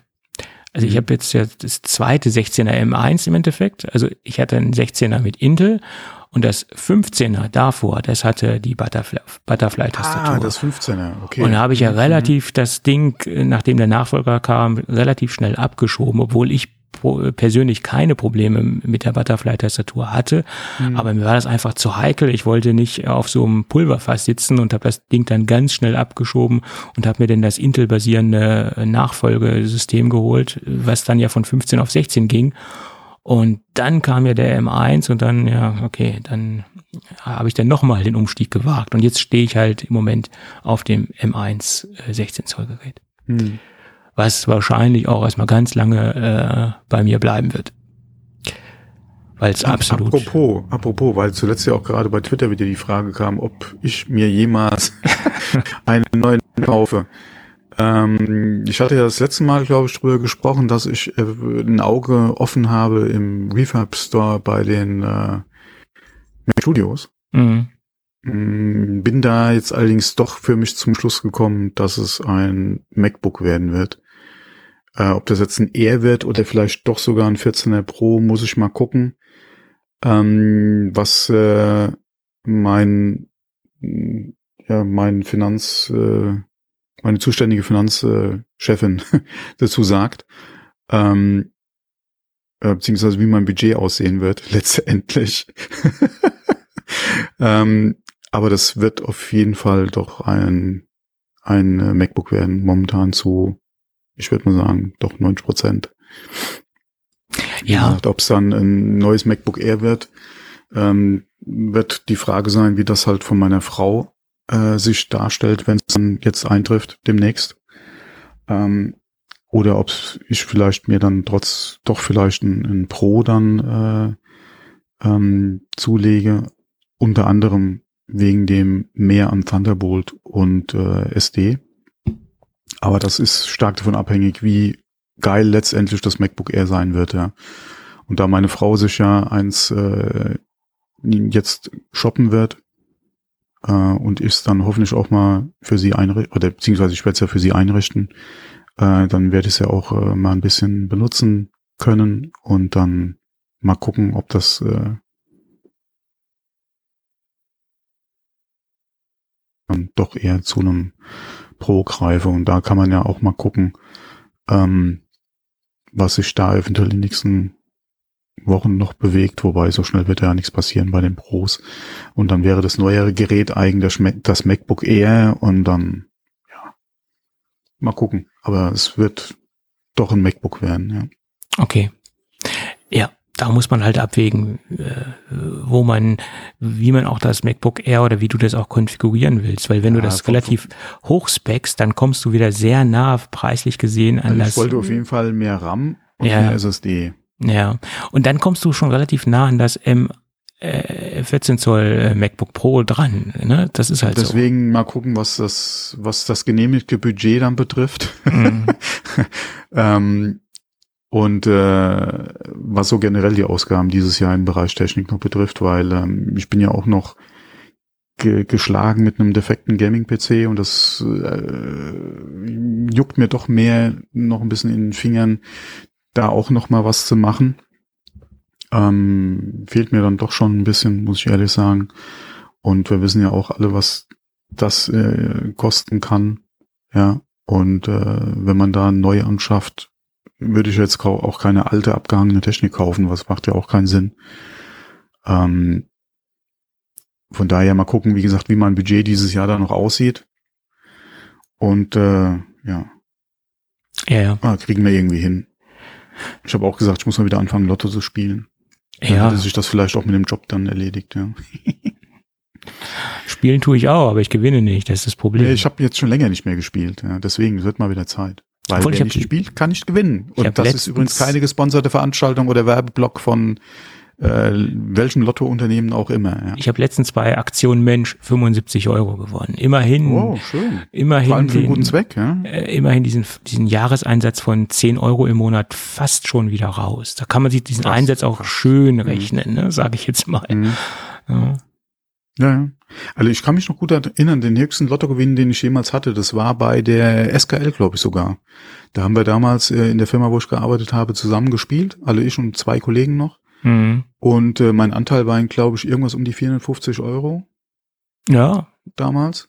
Ja. Und äh, ich habe einen Fehler gemacht und wir haben dann mit der Gemeinschaft dann direkt in neue Lose investiert und dann war alles weg. naja. Ah, aber mein Gott, wie gewonnen, so zerronnen, ja. So ist es, so ist es. hm. Gut, ja, wie gesagt, Butterfly Sammelklage ist jetzt genau. quasi final und äh, ist jetzt im Endeffekt beendet. So. Dann gab es noch eine sehr interessante Retro-Auktion. Ja, das ist mhm. ja auch immer so ein, ein Thema, was ich generell gerne verfolge, äh, weil ich der Meinung bin, dass äh, sowas in einer kleinen und feinen Stückzahl doch immer eine große Wertanlage sein kann, falls man den Zugang zu solchen kleinen und feinen Stückzahlen hat. Das muss man natürlich dazu sagen. Also ich denke, so Massenprodukte, die es tausendfach gab, das ist, denke ich, äh, keine großartige Wertanlage. Da muss man schon irgendwas was sehr Nischiges haben, um das als Wertanlage zu sehen. Oder man muss sehr, sehr, sehr, sehr lange warten, bis die ganzen Geräte dann irgendwann vom Markt verschwunden sind und man dann von nur noch von den letzten tausend Stück, die da irgendwo existieren, irgendwas in, im Keller stehen hat. Dann könnte das auch wieder interessant werden. Aber Retro-Hardware, die wirklich in großen Massen auf dem Markt äh, existiert oder noch existiert, ist, denke ich, keine große Wertanlage. Sei denn, man kommt dann wieder in den original verpackten Bereich hinein. Da stellt es doch, denke ich, wieder eine Ausnahme dar. Aber wer hat schon irgendwie noch ein original verpacktes ähm, äh, original verpacktes äh, äh, IBM-Laptop rumstehen aus den 80er Jahren? Das ist wohl auch sehr selten. Aber lass uns mal wieder im Endeffekt auf Apple zurückkommen und da ist nämlich ein Prototyp aufgetaucht, ähm, ein Prototyp eines Apple I. Von einem richtigen Rechner kann man da ja nicht sprechen. Das ist im Endeffekt nur ein Platinensystem oder ein Platinencomputer, also nicht vergleichbar mit den heutigen Systemen. Letztendlich ist es schon ein Computer, weil es ein, ein funktionierendes System ist, aber von, von der Darreichungsform nicht mit aktueller Hardware zu vergleichen. Ähm, das Ding wurde im Endeffekt wiedergefunden, nachdem es irgendwo jahrelang in einer Garage gelegen hat. Und das war das Gerät, was ja auch letztendlich im ursprünglichen Garagen-Headquarter von Apple gelegen hat. Und das ist das, äh, die Apple I-Platine mit der Serie Nummer zwei. Also das ist im Endeffekt der zweite Prototyp. Und da sieht man auch, das Ding äh, hat einen gewissen Wert. Und ähm, am 22. Juli äh, lagen die Gebote bereits schon bei 156.000 US-Dollar, äh, also rund oder schon bei knapp 157.000 US-Dollar aufgerundet. Und die Auktion läuft noch bis zum 19. August. Also da ist noch eine Menge Musik drin. Und da sieht man, wie gesagt, dass solche seltene Retro-Hardware auch äh, sehr, sehr hohen Wert hat. Man muss dazu sagen, dass das Ding ist nicht mehr funktion, fun funktionsfähig. Es wurde auch ausgeschlachtet. Äh, es fehlen schon ICs und äh, äh, äh, Bausteine, die im Endeffekt äh, dafür sorgen, dass das Ding überhaupt noch laufen würde. Also das Ding ist definitiv nicht mehr funktionsfähig. Also hat auch einen relativ schlechten Zustand. Aber man kann eindeutig erkennen, dass es sich dabei um ein, ein Modell oder ein, eine Platine handelt, die auch der äh, Steve Wozniak ähm, zusammengelötet hat, weil ein ganz spezieller Lötstil äh, ans Tageslicht gelegt worden ist ähm, und den hatte nur Steve, äh, ja, Steve Wozniak. Ähm, das sieht man halt daran, dass sich auf den, auf den Lötzinnbahnen äh, relativ viel Blasen äh, entwickelt äh, oder entstanden sind beim Löten. Und diesen Stil hatte halt nur Steve Wozniak und äh, man konnte halt auch vergleichen aus alten Platinen, äh, wo das Erscheinungsbild genauso war, dass es sich definitiv um ein echtes äh, Prototypenmodell handeln muss. Und diese spezielle Löttechnik, äh, was man aus dem Artikel herauslesen konnte, ist dadurch entstanden, dass er quasi in der linken Hand den Drahthalter, die, die Drahtleiterbahn hatte. Im Mund hatte er den Löt Zinn und in der anderen Hand hatte er den Lötkolben. Und somit hat er quasi äh, ja eine Dreihand in Anführungsstrichen Zweihand und äh, Mundtechnik äh, diese äh, relativ äh, rudimentären Leiterbahnen aufgebracht. Und diese diese Lötzinnblasen sind halt durch diese extravagante und originelle äh, Löttechnik entstanden. Und deswegen ist das so unverwechselbar äh, ja diese, diese Ansicht von dieser Löt- äh, oder dieser Leiterbahnenoptik äh, ja, ist relativ einmalig. Ja. War mir auch nicht bewusst, dass er das Lötzinn im Mund hatte. Ich versuche mich. Ah, hier, genau. Das letzte Mal, dass ich an einem Computer oder die einzigen Computer, an denen ich mal mit einem Lötkolben gearbeitet habe, mhm. Das waren der C64 und ein Amiga, war das der 5 oder der 12? Ich glaube, der 1200 war das. Ah nee, stopp, und an einem CD32 habe ich mal gelötet, stimmt. Aber CD32 ist ja jetzt nicht unbedingt äh, Computer, aber zählen wir es mal dazu, es ist ja im Prinzip ein Amiga 500, glaube ich, gewesen, ne? Das CD32. Also das letzte Mal, wo ich mich ans Löten äh, effektiv erinnern kann, das war eine PlayStation 1. Da, oh, doch schon, okay. Da habe ich mal einen Mod-Chip eingelötet, mhm. um Sicherheitskopien spielen zu können, sagen wir es mhm. mal so, oder um Export äh, oder Import äh, Games spielen zu können. Ja. Ich glaube, die letzte Konsole, die äh, ich habe mal modden lassen, das habe ich auch nicht selbst gemacht, war glaube ich die PSP. Okay, ja, das war auch ein bisschen ähm, äh, komplexer vom, vom Lötvorgang her. Bei der PlayStation 1 war es ja relativ einfach. Da, da, da konnte man ja fast im Blindflug diesen, diesen Chip einlöten. Man hatte auch relativ viel Platz. Der, der hing dann da so, äh, mhm. so relativ ähm, äh, unmotiviert im Gehäuse herum. Äh, aber so eine PSP ist ja nun relativ kompakt. Also da war es, denke ich, ein bisschen aufwendiger, das Ding äh, umzulöten oder zu modifizieren, sagen wir es mal so. Hm. Bei der PlayStation One waren es zwei Lötpunkte und äh, das, das hm. konnte letztendlich, ich sag mal, fast jeder. Ja. Ja. ja. Nee, aber wie gesagt, C64 und der Amiga damals, ja. Das war meine letzten Computer, an denen ich gelötet habe. Beim C64 habe ich selbst nichts direkt manipuliert, da habe ich aber immer noch so, so, so Stecker zusammengelötet, zum Beispiel um einen Reset-Knopf zu haben. Die, da konnte ah, okay. man ja sowas. Den, den habe ich auch direkt verlötet, ja. Ne, da, da, da, habe ich halt so ein, da hatte ich immer Angst, das direkt zu verlöten. Da habe ich dann äh, Stecker gelötet, die man hm. irgendwie eingesteckt hat und dann halt einen Reset-Knopf ja. hatte. Ne? Da, da, da war man auch noch viel, viel näher an der Hardware als heutzutage. Ne? Ja, nee, aber auch äh, äh, EPROMs und sowas, ja. Das haben wir damals im C64 noch gemacht und mit 12. Ich weiß mir gar nicht, ich weiß nicht mehr, was wir beim 1200er damals gelötet haben. Aber da hatten wir auch mal einen Lötkolben dran. 1200er habe ich nichts gelötet, den habe ich nur umgebaut von einem, ähm, von einem, ja, aus dem Tischgehäuse oder aus dem Tastaturgehäuse mhm. in ein, ein Tower hinein. Ja, das oh, ja, ist, ja, klar. Geil. Das ist das Einzige, was ich gemacht habe. Das war aber relativ trivial. Ne? Das, äh, ja, da, das, ja, du hattest das Gehäuse oder ja. Hm. Da ging ja nichts kaputt, in Anführungsstrichen. Mhm, da musste man halt genau. nur aufpassen, dass die Platine ordnungsgemäß im Gehäuse hängt. Und dann gab es halt Adaptersätze, dass man die Platine halt auch ordnungsgemäß in einem Standard ähm, ATX-Gehäuse unterbringen kann ich glaube, das war noch nicht mal ein ATX-Gehäuse. Damals hieß das ja noch Baby-AT, der, der Standard. Das war noch vor ATX. Aber da musstest du halt Adapter haben, damit du die Platine vernünftig ähm, und auch sicher in einem Standard-PC-Gehäuse unterbringen konntest. Mhm. Ja. Weil wenn das Ding Gehäusekontakt hat, dann äh, ist schlecht. dann hast du ein Problem gehabt. Ja. Ja, ja. Äh, wegen, mit dem Amiga, ich heul da ja immer noch Commodore hinterher das äh, jetzt der 1200er oder generell die ganzen Amiga äh, ja. Das hätte alles noch werden können, aber naja. Die Dinge hatten sehr viel Potenzial. Ne? Und auch der damalige Aufkauf. Aber äh, im Prinzip haben wir das ja alles selbst kaputt gemacht.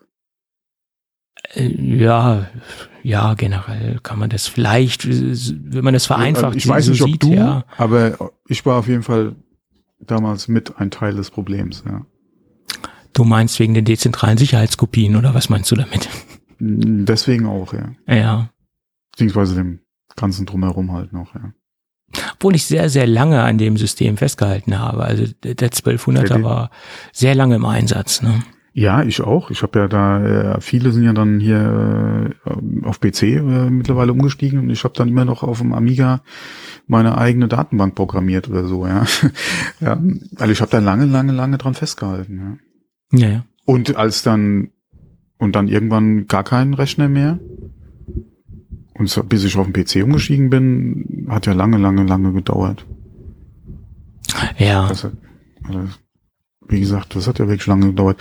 Ich habe ja damals auch noch ähm, Festplatten, wenn ich dran denke, meine erste Festplatte für einen Amiga, die dreieinhalb Zoll, äh, war das drei, nee, zweieinhalb Zoll mit 20 Megabyte oder so, ja. Intern da noch verbaut und lauter so ein Kram, ja. Das Deswegen, also ich habe lange, lange an dem System festgehalten. Ähm, auch dann noch mit Turbokarten für, äh, also nicht nur Speichererweiterungen, sondern dann auch Turbokarten für den Amiga und so, ja. Ja. Ja, gut, ich habe dann auf, aufgrund dessen, äh, weil ich halt mehr Festplatten anschließen wollte und das ging halt mhm. nur ordentlich im, im Tower-Gehäuse, äh, der, ja. der konnte ja SCSI verwalten. Das, das war ja auch äh, schon revolutionär für so ein System, mhm. sage ich jetzt mal.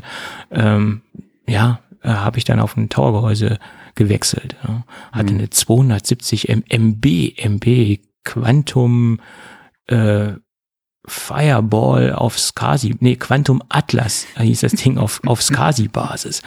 Weiß man, da habe ich richtig hart drauf hingespeichert, äh, hingespeichert, sage ich schon, hingespart. also, gespeichert, ja, passt schon. Ja, da hatte man auch noch einen ganz anderen Bezug zur Hardware irgendwie. Also, äh, ja, mein Gott, du musst mal gucken. Du hattest ja hier äh, gerade beim Amiga damals, wenn du, wenn du mal guckst, äh, eine Headcam-Spiel ja auf, keine Ahnung, äh, zwei, drei, vier, sechs, acht Disketten. Äh, und du hattest dann diese eine Diskettenlaufwerk, dann hast du ja ein zweites gekauft äh, wegen dem Diskettenwechsel und da äh, und dann hattest du auf einmal drei oder vier Diskettenlaufwerke nicht nur wegen dem Diskettenwechsel, sondern auch noch wegen dem Vervielfältigen von Disketten. Ähm, ja. Ja. Das halt alles nicht aus. Ne? Und, und es war Aber dann halt. schon witzig war, wenn dann im, an dem kleinen, in Anführungszeichen, Amiga dann, wie gesagt, so viele Diskettenlaufwerke auf einmal dran hattest. Der war schon witzig. Ja, es war halt, ähm, man, man musste mit, mit vielen einfachen Dingen äh, hantieren und zurechtkommen, weil wir hatten ja nichts anderes. Ne? es, ist, es ist ja so, da, da haben wir es wieder. Früher, Damals, wir ne? hatten ja nichts. Aber ja, es genau. war eine viel, die IT, die IT-Zeit war viel spannender als heute. Ne? Heute macht man sich über andere Dinge Gedanken, äh, ganz klar. Okay. Aber es, es war noch viel. Das war noch mehr hands-on, aber das hast du ja heute äh, in, in vielen anderen Bereichen ja auch. Ähm, damals konnten, wie gesagt, konnten wir, oder haben wir noch selbst dran rumgelötet, ja. Ich löte heute an, an eine äh, 3080 Ti äh, oder so, würde ich heute auch nicht mehr selbst rumlöten, ja. Ja, kannst ähm, ja auch kaum noch, ne? Das, du, das kommt noch dazu, aber das, wie gesagt, heutzutage an einem, an einem modernen Auto rumschrauben wird, ist ja auch schon so ein Ding, ja. Ja, klar. Ähm, äh, von daher, das äh, ist halt alles nicht mehr so wie früher. Ähm, das war halt noch ein bisschen aber was heißt bisschen? Das war halt viel anders damals, ja. Ja, und um, es, ähm. das hat auch Spaß gemacht, aber vielleicht ist auch so, so ein verklärter Rückblick in die Vergangenheit und vielleicht vieles, ja, ist es ja, einem damals ja. gar nicht so bewusst geworden, was man, äh, hat man damals vielleicht gar nicht so diesen Spaßfaktor gesehen, den man rückblickend hat oder den man, äh, oder das Gefühl war damals vielleicht gar nicht so stark, wie man, wie es heute ist, wenn man zurückblickt auf die ganze Geschichte. Ja, mein Gott, wollte ich heute mein Smartphone gegen ein C64 eintauschen? Nee, ja. Nein, das, das, das, das ist richtig, ja. Ähm,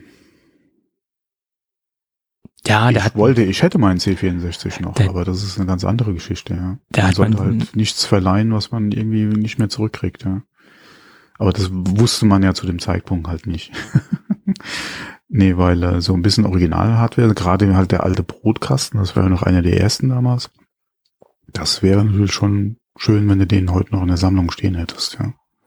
Gerade auch mit dem Original 1541, mit dem ersten, mit den ganzen Problemen, die es damals hatte, ja. Ähm, ja, ja, aber ist das, halt weg, was soll's. Das hatte so einige Probleme, ja, das stimmt. Hm. Also, es, war ja letztendlich auch äh, ein kompletter 64er im, im, äh, im Floppy verbaut. Ne? Das war, war ja fast schon ein eigenständiges System letztendlich. Ne? Da ja, war sehr viel. War ja selbst so groß wie ein Schuhkarton. Ne? Ja, ja, aber äh, wenn man überlegt, was das für ein Fortschritt war, vom von der Datasette auf so ein Floppy-Laufwerk umzusteigen. Ne? Ja. ja, ja. Das, da war man schon echt weit vor allem was in der Hardware beziehungsweise in dem Rechner generell noch an, an äh, gerade über die Software dann auch im Power gesteckt hat, weil man immer guckt, so ein Standard C64 und äh, 1541, die Ladezeiten waren ja eher suboptimal. Aber ja. was dann mit den ganzen Speedloadern etc. dann alles ging, ja, äh, die Module und dann später ja wirklich reine Software, das war ja schon, äh, da hat sich ja über die, über die Jahre ja auch vieles entwickelt damals, ja. Hätte man so am Anfang auch nicht gedacht. Ja, gerade jetzt im Amiga-Bereich kam ja dann sehr viel. Ne? Da ging es ja dann so richtig los mit den ganzen Modulen. Ne? Also äh, mehr als, denke ich, also gefühlt mehr als beim C64, habe ich das Gefühl jetzt. Ne? Was meinst du jetzt mit Modul? Naja, Erweiterung, Speichererweiterungsmöglichkeiten. Ach so, ja, das, ja, ja, klar. Ja, das war hm. halt beim Amiga ja. viel, viel weiter ausgeprägt als beim C64. Ne? Das, das ist mhm. halt so. Da gab es ja einen Amiga 500 Plus, der sich im Endeffekt, glaube ich, nur vom Arbeitsspeicher her unterschieden hat. Das war dann so die etwas, die Weiterentwicklung vom Amiga. Ja, und da war, glaube ich, nur mehr Arbeitsspeicher drin, den man aber allerdings beim Standard ja eigentlich auch nachrüsten konnte. Du konntest aus dem 500er mit einem Erweiterungskit ein Plus machen. Ne? Ja, du hattest ja im Unterboden den, den, den, äh, den, äh, den Port, die, die Erweiterungs, äh, mhm Nee, Schublade jetzt nicht, aber du hast ja das Fach da unten, wo du die Karte dann einstecken konntest, ja. Ja. Mhm. Naja, gut, gut. Lang, lang ist's her. Genau. Aber es lang, ist schon wirklich sehr, sehr lang her, dass wir in den IT-Topf gefallen sind, wenn ich mir überlege, was ich alles so durchgemacht habe. Das ist schon sehr, sehr lange her. Wobei du hast ja gerade, was die unterschiedliche Technik betrifft, ja noch mehr mitgemacht als ich, weil wie gesagt, ich habe ja die ganze PC-Anfangs äh, Homecomputer-Ära habe ich ja komplett weggelassen. Naja, das, das hat sich so ergeben, dass ich das mitgemacht ja. habe letztendlich. Ne? Und, ja, aber äh, gesagt, und das habe ich ja alles nicht mitgemacht. Ne? Und auch auf der PC-Seite war ich betriebssystemtechnisch sehr individuell unterwegs. Also mhm. OS 2 habe ich sehr, sehr lange benutzt und mhm. Trauere dem halt auch immer noch sehr, sehr nach. Also zur damaligen Zeit war OS 2 eine nee, Offenbarung. Da habe ich eigentlich, sagen wir mal, nach Windows 3.1 alles mitgenommen, was an Windows-Versionen kam. Mhm. Wirklich alles. Das ja. Äh, ein, zwei Linux-Derivate. Aber ansonsten OS2 damals mal ausprobiert von der CD aus, aber das war's dann auch, ja. Also OS2 hat damals gezeigt, was man wirklich mhm. mit, mit, mit einer effizienten Softwareentwicklung aus Hardware rausholen kann. Ja. Es, es war halt nur das Problem, es war nicht so trivial zu installieren und der Treiber-Support war nicht so flächendeckend mhm. vorhanden wie halt für Windows. Ne? Das ist halt das Problem gewesen von OS 2. Ja, das hat äh, Microsoft und Bill Gates damals schon sehr schlau gemacht. Ja. Und das Mit Problem der, Windows, ja. mhm. der unterschiedlichen Dateisysteme. Ne? Also ähm, ja.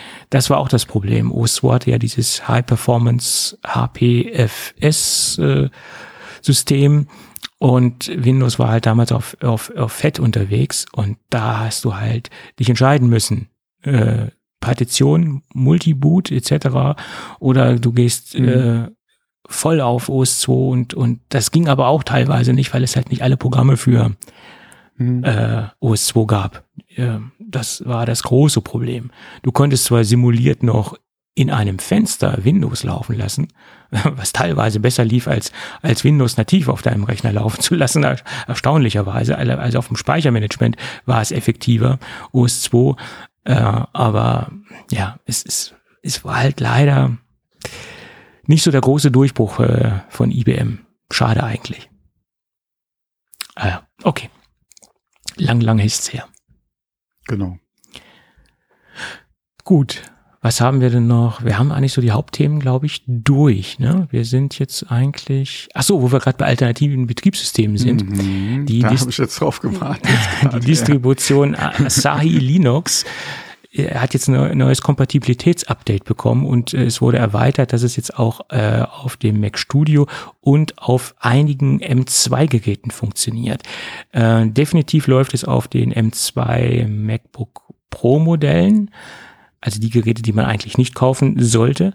Äh, auf den M2 MacBook Air Geräten soll es angeblich funktionieren, aber da gibt es noch keine äh, direkte Aussage äh, von den Programmierern. Äh, deswegen unter Vorbehalt das Ganze. Aber auf dem Mac Studio, wie gesagt, und auf den MacBook Pro M2 Geräten soll es funktionieren mittlerweile auch mit Bluetooth-Unterstützung. Haben sie nochmal explizit darauf hingewiesen, weil das äh, vorher wohl größere Probleme gemacht hat. Also mittlerweile hat man ein wirklich großes, ähm, einen großen Featureumfang, der von der Asahi äh, Linux-Distribution unterstützt wird. Ja. Wer das will und wer das braucht, warum nicht? Ja, aber auf meinem Mac Studio jetzt unbedingt Linux installieren möchte. Hm. Nicht unbedingt, nein. Hm. Das ist halt auch mehr sowas auf älterer Hardware, die wahrscheinlich auch ausgemustert oder ersetzt wird. Ja. Und äh, dann vielleicht nur in der Ecke steht oder so. Äh, klar, warum nicht? Wenn ich es damit vielleicht nochmal äh, gerade auch die Lebenszeit verlängern kann. Ähm, ja, aber auf neuer Hardware und ich kaufe mir einen Mac, weil unter anderem es oder OS 10 ja äh, ähm, ich haben will, ja, Warum sollte ich mir da dann Linux installieren? Ja. Da sehe ich jetzt im Moment auch keine Gründe für. Hm. Also wenn ich jetzt in erster Linie dort Linux installieren möchte, würde ich mir jetzt kein Mac Studio kaufen. Ja, da kaufe ich mir was ja. anderes. Ja. Da gibt es, denke ich, äh, günstigere Systeme mit derzeit noch gleicher ja, Leistung. Mit bessere Betreiberunterstützung, ja. Hm. Zum Beispiel, ja. Obwohl dieser Silicon, also der der Apple Silicon sich eigentlich dafür prädestiniert für, für, für, für Linux-Geschichten. Aber ähm, da müsste man wirklich, da könnte man noch viel, viel mehr rausholen, wenn, wenn da noch mehr Augenmerk drauf gelegt würde aus der Linux-Community. Aber ist wahrscheinlich auch gar kein Markt. Ne? Das muss man dazu sagen. Das wollte ich gerade noch sagen. Ich ja. weiß nicht, inwieweit da groß Nachfrage besteht, Linux auf neuen Geräten. Ja, so ist es. Wie gesagt, äh, als als äh, als ähm, äh, als Virtualisierung, als äh, Dual Boot, als Alternative zu Mac OS äh, vielleicht gerade virtualisiert, okay. Wenn man da noch äh, entsprechend ähm, am entwickeln ist und äh, Linux als Testumgebung oder so, okay, alles ja. Aber ansonsten wie es manch einer früher ja mit äh, Windows gemacht hat. Du kaufst ja Mac-Hardware und installierst Windows drauf. Würde vielleicht für mich noch mehr Sinn ergeben als Linux. Hm, Aber ja. ich bin sowieso kein großer Linux-Fan, davon abgesehen. Also von hm. daher, da mag der ein oder andere äh, Hörer jetzt vielleicht, der mit Linux wesentlich mehr Erfahrung hat oder da auch wirklich vollkommen aufgeht, anderer Meinung sein. Und äh, mit ein Grund, war ja nicht nur das Design der Macs, sondern ja auch die, die Hardware, die Leistung, die äh, ein Mac unter Windows ja auch bringt oder zur Verfügung stellt. Ähm, das mag eventuell mit Linux ähnlich sein, aber wie gesagt, gerade auch bei einem Studio oder jetzt halt mit der mit der äh, ARM-Architektur, wie du schon gemeint hast, da ginge wahrscheinlich mehr, gerade weil Linux und ARM ja äh, auch so, ein, so eine ja, Traumkombination will ich jetzt nicht sagen, aber es gibt, denke ich mal, mehr ARM-Systeme, die unter Linux laufen. ähm, ähm, von daher sollte man wahrscheinlich auch davon ausgehen, dass vielleicht dann gerade auf den ARM Macs Linux eigentlich vernünftig äh, oder halt auch, äh, sagen wir mal, ein, ein größeres Angebot finden sollte, aber ja. Ist ja auch noch nicht so der Fall, ja. So ist es. Naja, gut. Gut, ich würde sagen, lass uns zum Gadget der Woche übergehen. Stimmt, das haben wir ja auch noch. Das ja. haben wir auch ja. noch. Mhm. Und das ist eine Markenpremiere. Wir haben in dieser Sendung jeweils nicht in der Review-Kategorie äh, nicht in dieser Sendung, besser gesagt in dieser Sendereihe. Wir sind ja heute bei Folge 533. In diesem Podcast haben wir bisher noch nie äh, im, im Review-Bereich über Ugreen gesprochen. Und das liegt einfach daran, dass ich zwar die Marke schon sehr, sehr lange beobachte und auch von außen sagen muss, also das, was ich bisher so mitbekommen habe, dass die Marke sich unwahrscheinlich gut entwickelt hat. Äh, zu Anfang hatte ich das Gefühl, ähm, wo ich so die ersten Reviews gelesen habe, das war schon vor ein paar Jahren, also die Marke existiert schon etwas länger, dass das so eine sehr, sehr günstige Marke ist. Ähm, das hatte ich allerdings auch bei der Firma Sateki äh, zu Beginn und habe da auch genauso festgestellt, dass diese Marke einen unwahrscheinlich großen äh, Sprung gemacht hat, also einen Qualitätssprung und auch einen Portfoliosprung. Also diese beiden Marken haben sich in meinen Augen in den letzten Jahren extrem positiv entwickelt und ähm, sowohl vom Portfolio als auch von der Qualität. Ähm, bei Ugreen kann ich es bisher nur von außen sagen und kann auch immer nur so die Reviews ähm, bewerten, die man so gelesen hat und die haben sich stetig verbessert. Und bei Sateki habe ich es am, am eigenen Leibe erfahren sozusagen, dass die Produkte sich immer, immer weiterentwickelt haben. Und Sateki ist zum Beispiel auf einem sehr hohen Niveau. Und bei Ugreen bin ich jetzt sehr, sehr spät eingestiegen und kann im Endeffekt jetzt noch das Produkt bewerten, was ich jetzt auch vorliegen habe. Und das ist ein ein Netzteil, eine, ein Charger. Äh, ich würde sagen, es ist eine Desktop-Ladestation, äh, weil es jetzt nicht unbedingt in erster Linie ein Netzteil ist, was man äh, mit sich umherschleppt. Es sei denn, man hat ganz viel verschiedene Geräte dabei und möchte wiederum nur ein Netzteil mitnehmen. Dann würde ich sagen, dann sollte man das Gerät vielleicht doch mitnehmen und dann ist es wiederum eine Alternative äh, nur ein Netzteil dabei zu haben und die anderen Netzteile zu Hause zu lassen. Und dann sollte man sich, wie gesagt, dieses Netzteil, was wir jetzt gleich oder was ich jetzt gleich besprechen werde, etwas genauer anschauen.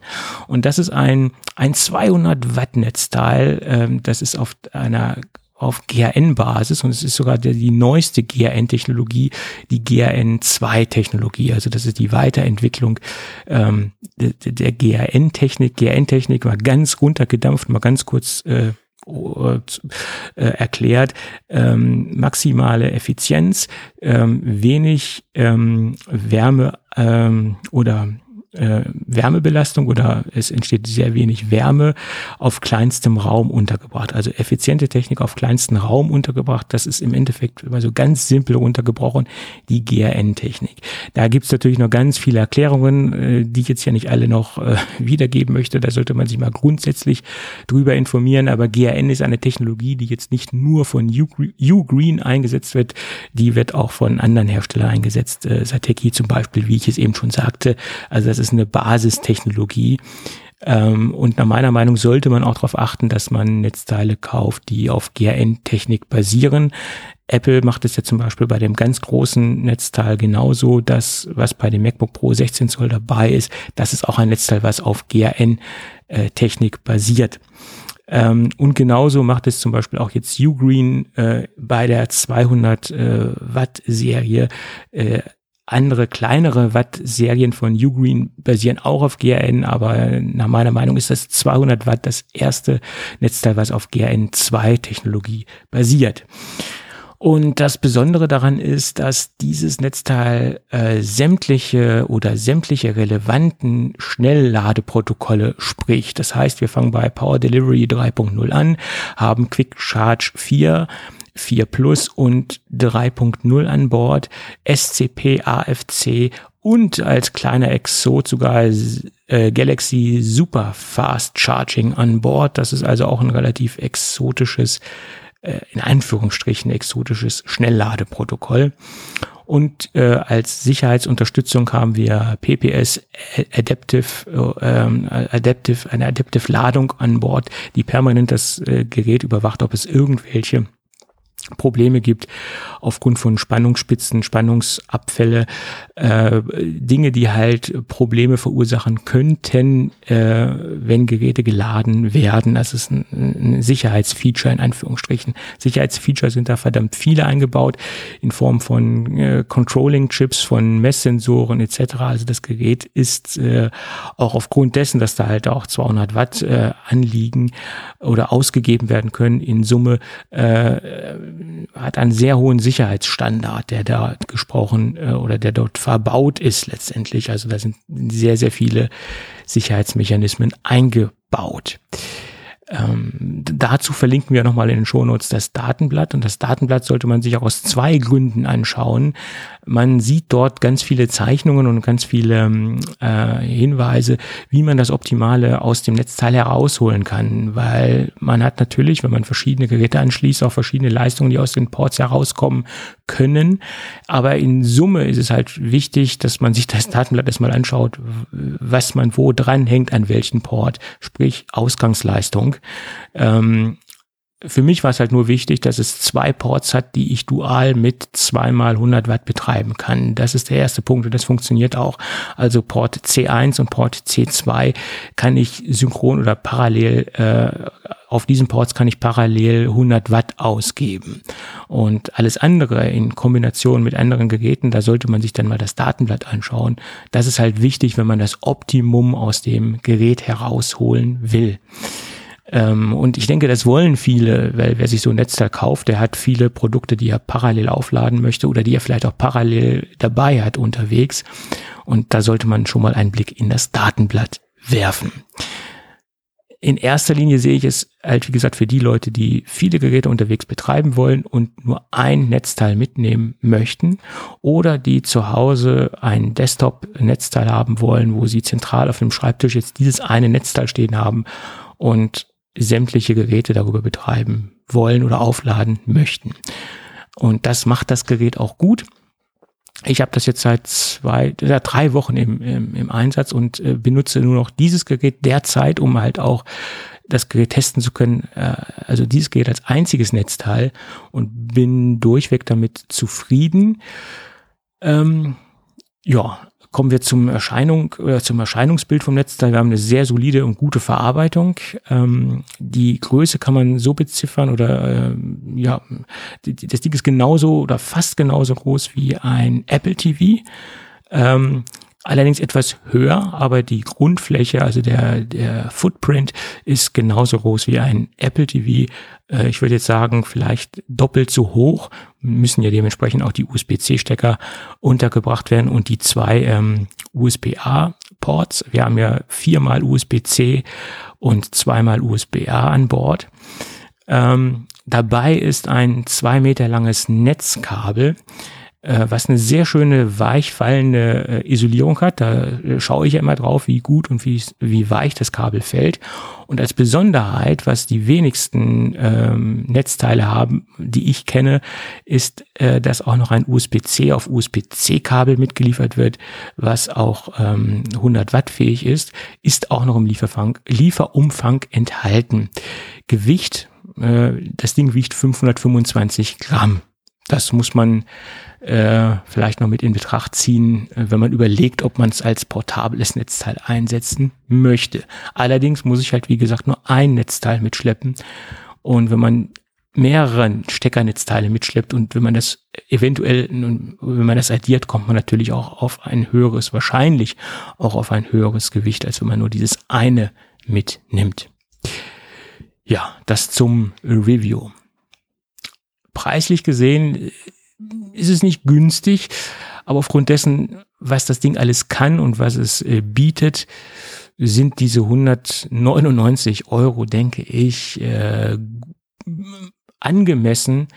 Äh, es ist nicht übertrieben, es ist auch nicht günstig. Klar, es ist ein angemessener Preis für eine High-End-Lösung im, im Multiport-Netzteilbereich. Das dazu. Mhm. Okay. Ja. Und Netzteile kann man ja nie genug haben. Finde ich. Boah. Man sollte so viele haben, wie man benötigt. naja. Naja. Man, man sollte ein, äh, überall eine Lademöglichkeit haben, sagen wir es mal so. Äh, überall, wo man sich länger auf, aufhält. Deswegen habe ich in, in, in fast allen Räumen Netzteile verteilt.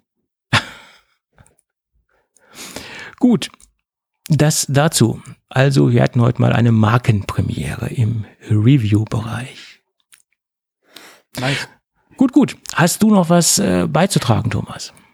Nein. Gut. Aufgrund Nein. der. Ich weiß, ich habe fertig. Du hast fertig, ja. Aufgrund der fortgeschrittenen Zeit äh, würde ich sagen, machen wir das Ding für heute dicht. Ich hätte auch nicht gedacht, dass wir die Sendung wieder so lang gestalten. Äh, es sah ja erst nicht so aus. Ja. Man ja. kennt uns ja. Naja, wir sind dann ein bisschen in die Retro-Ecke abgebogen. Ne? Das auch noch, ja, genau. Mal gucken, was das wieder an, an lustigen Kommentaren gibt. Vielleicht sind wir auch falsch abgebogen, ja. Mal schauen. Schauen wir mal. Gut, in diesem Sinne würde ich sagen, machen wir das Ding für heute zu. Und wenn alles gut geht, hören wir uns dann irgendwann am nächsten Wochenende wieder. Genau, bis dahin. Also, bis dahin. Ciao, ciao. Tschüss.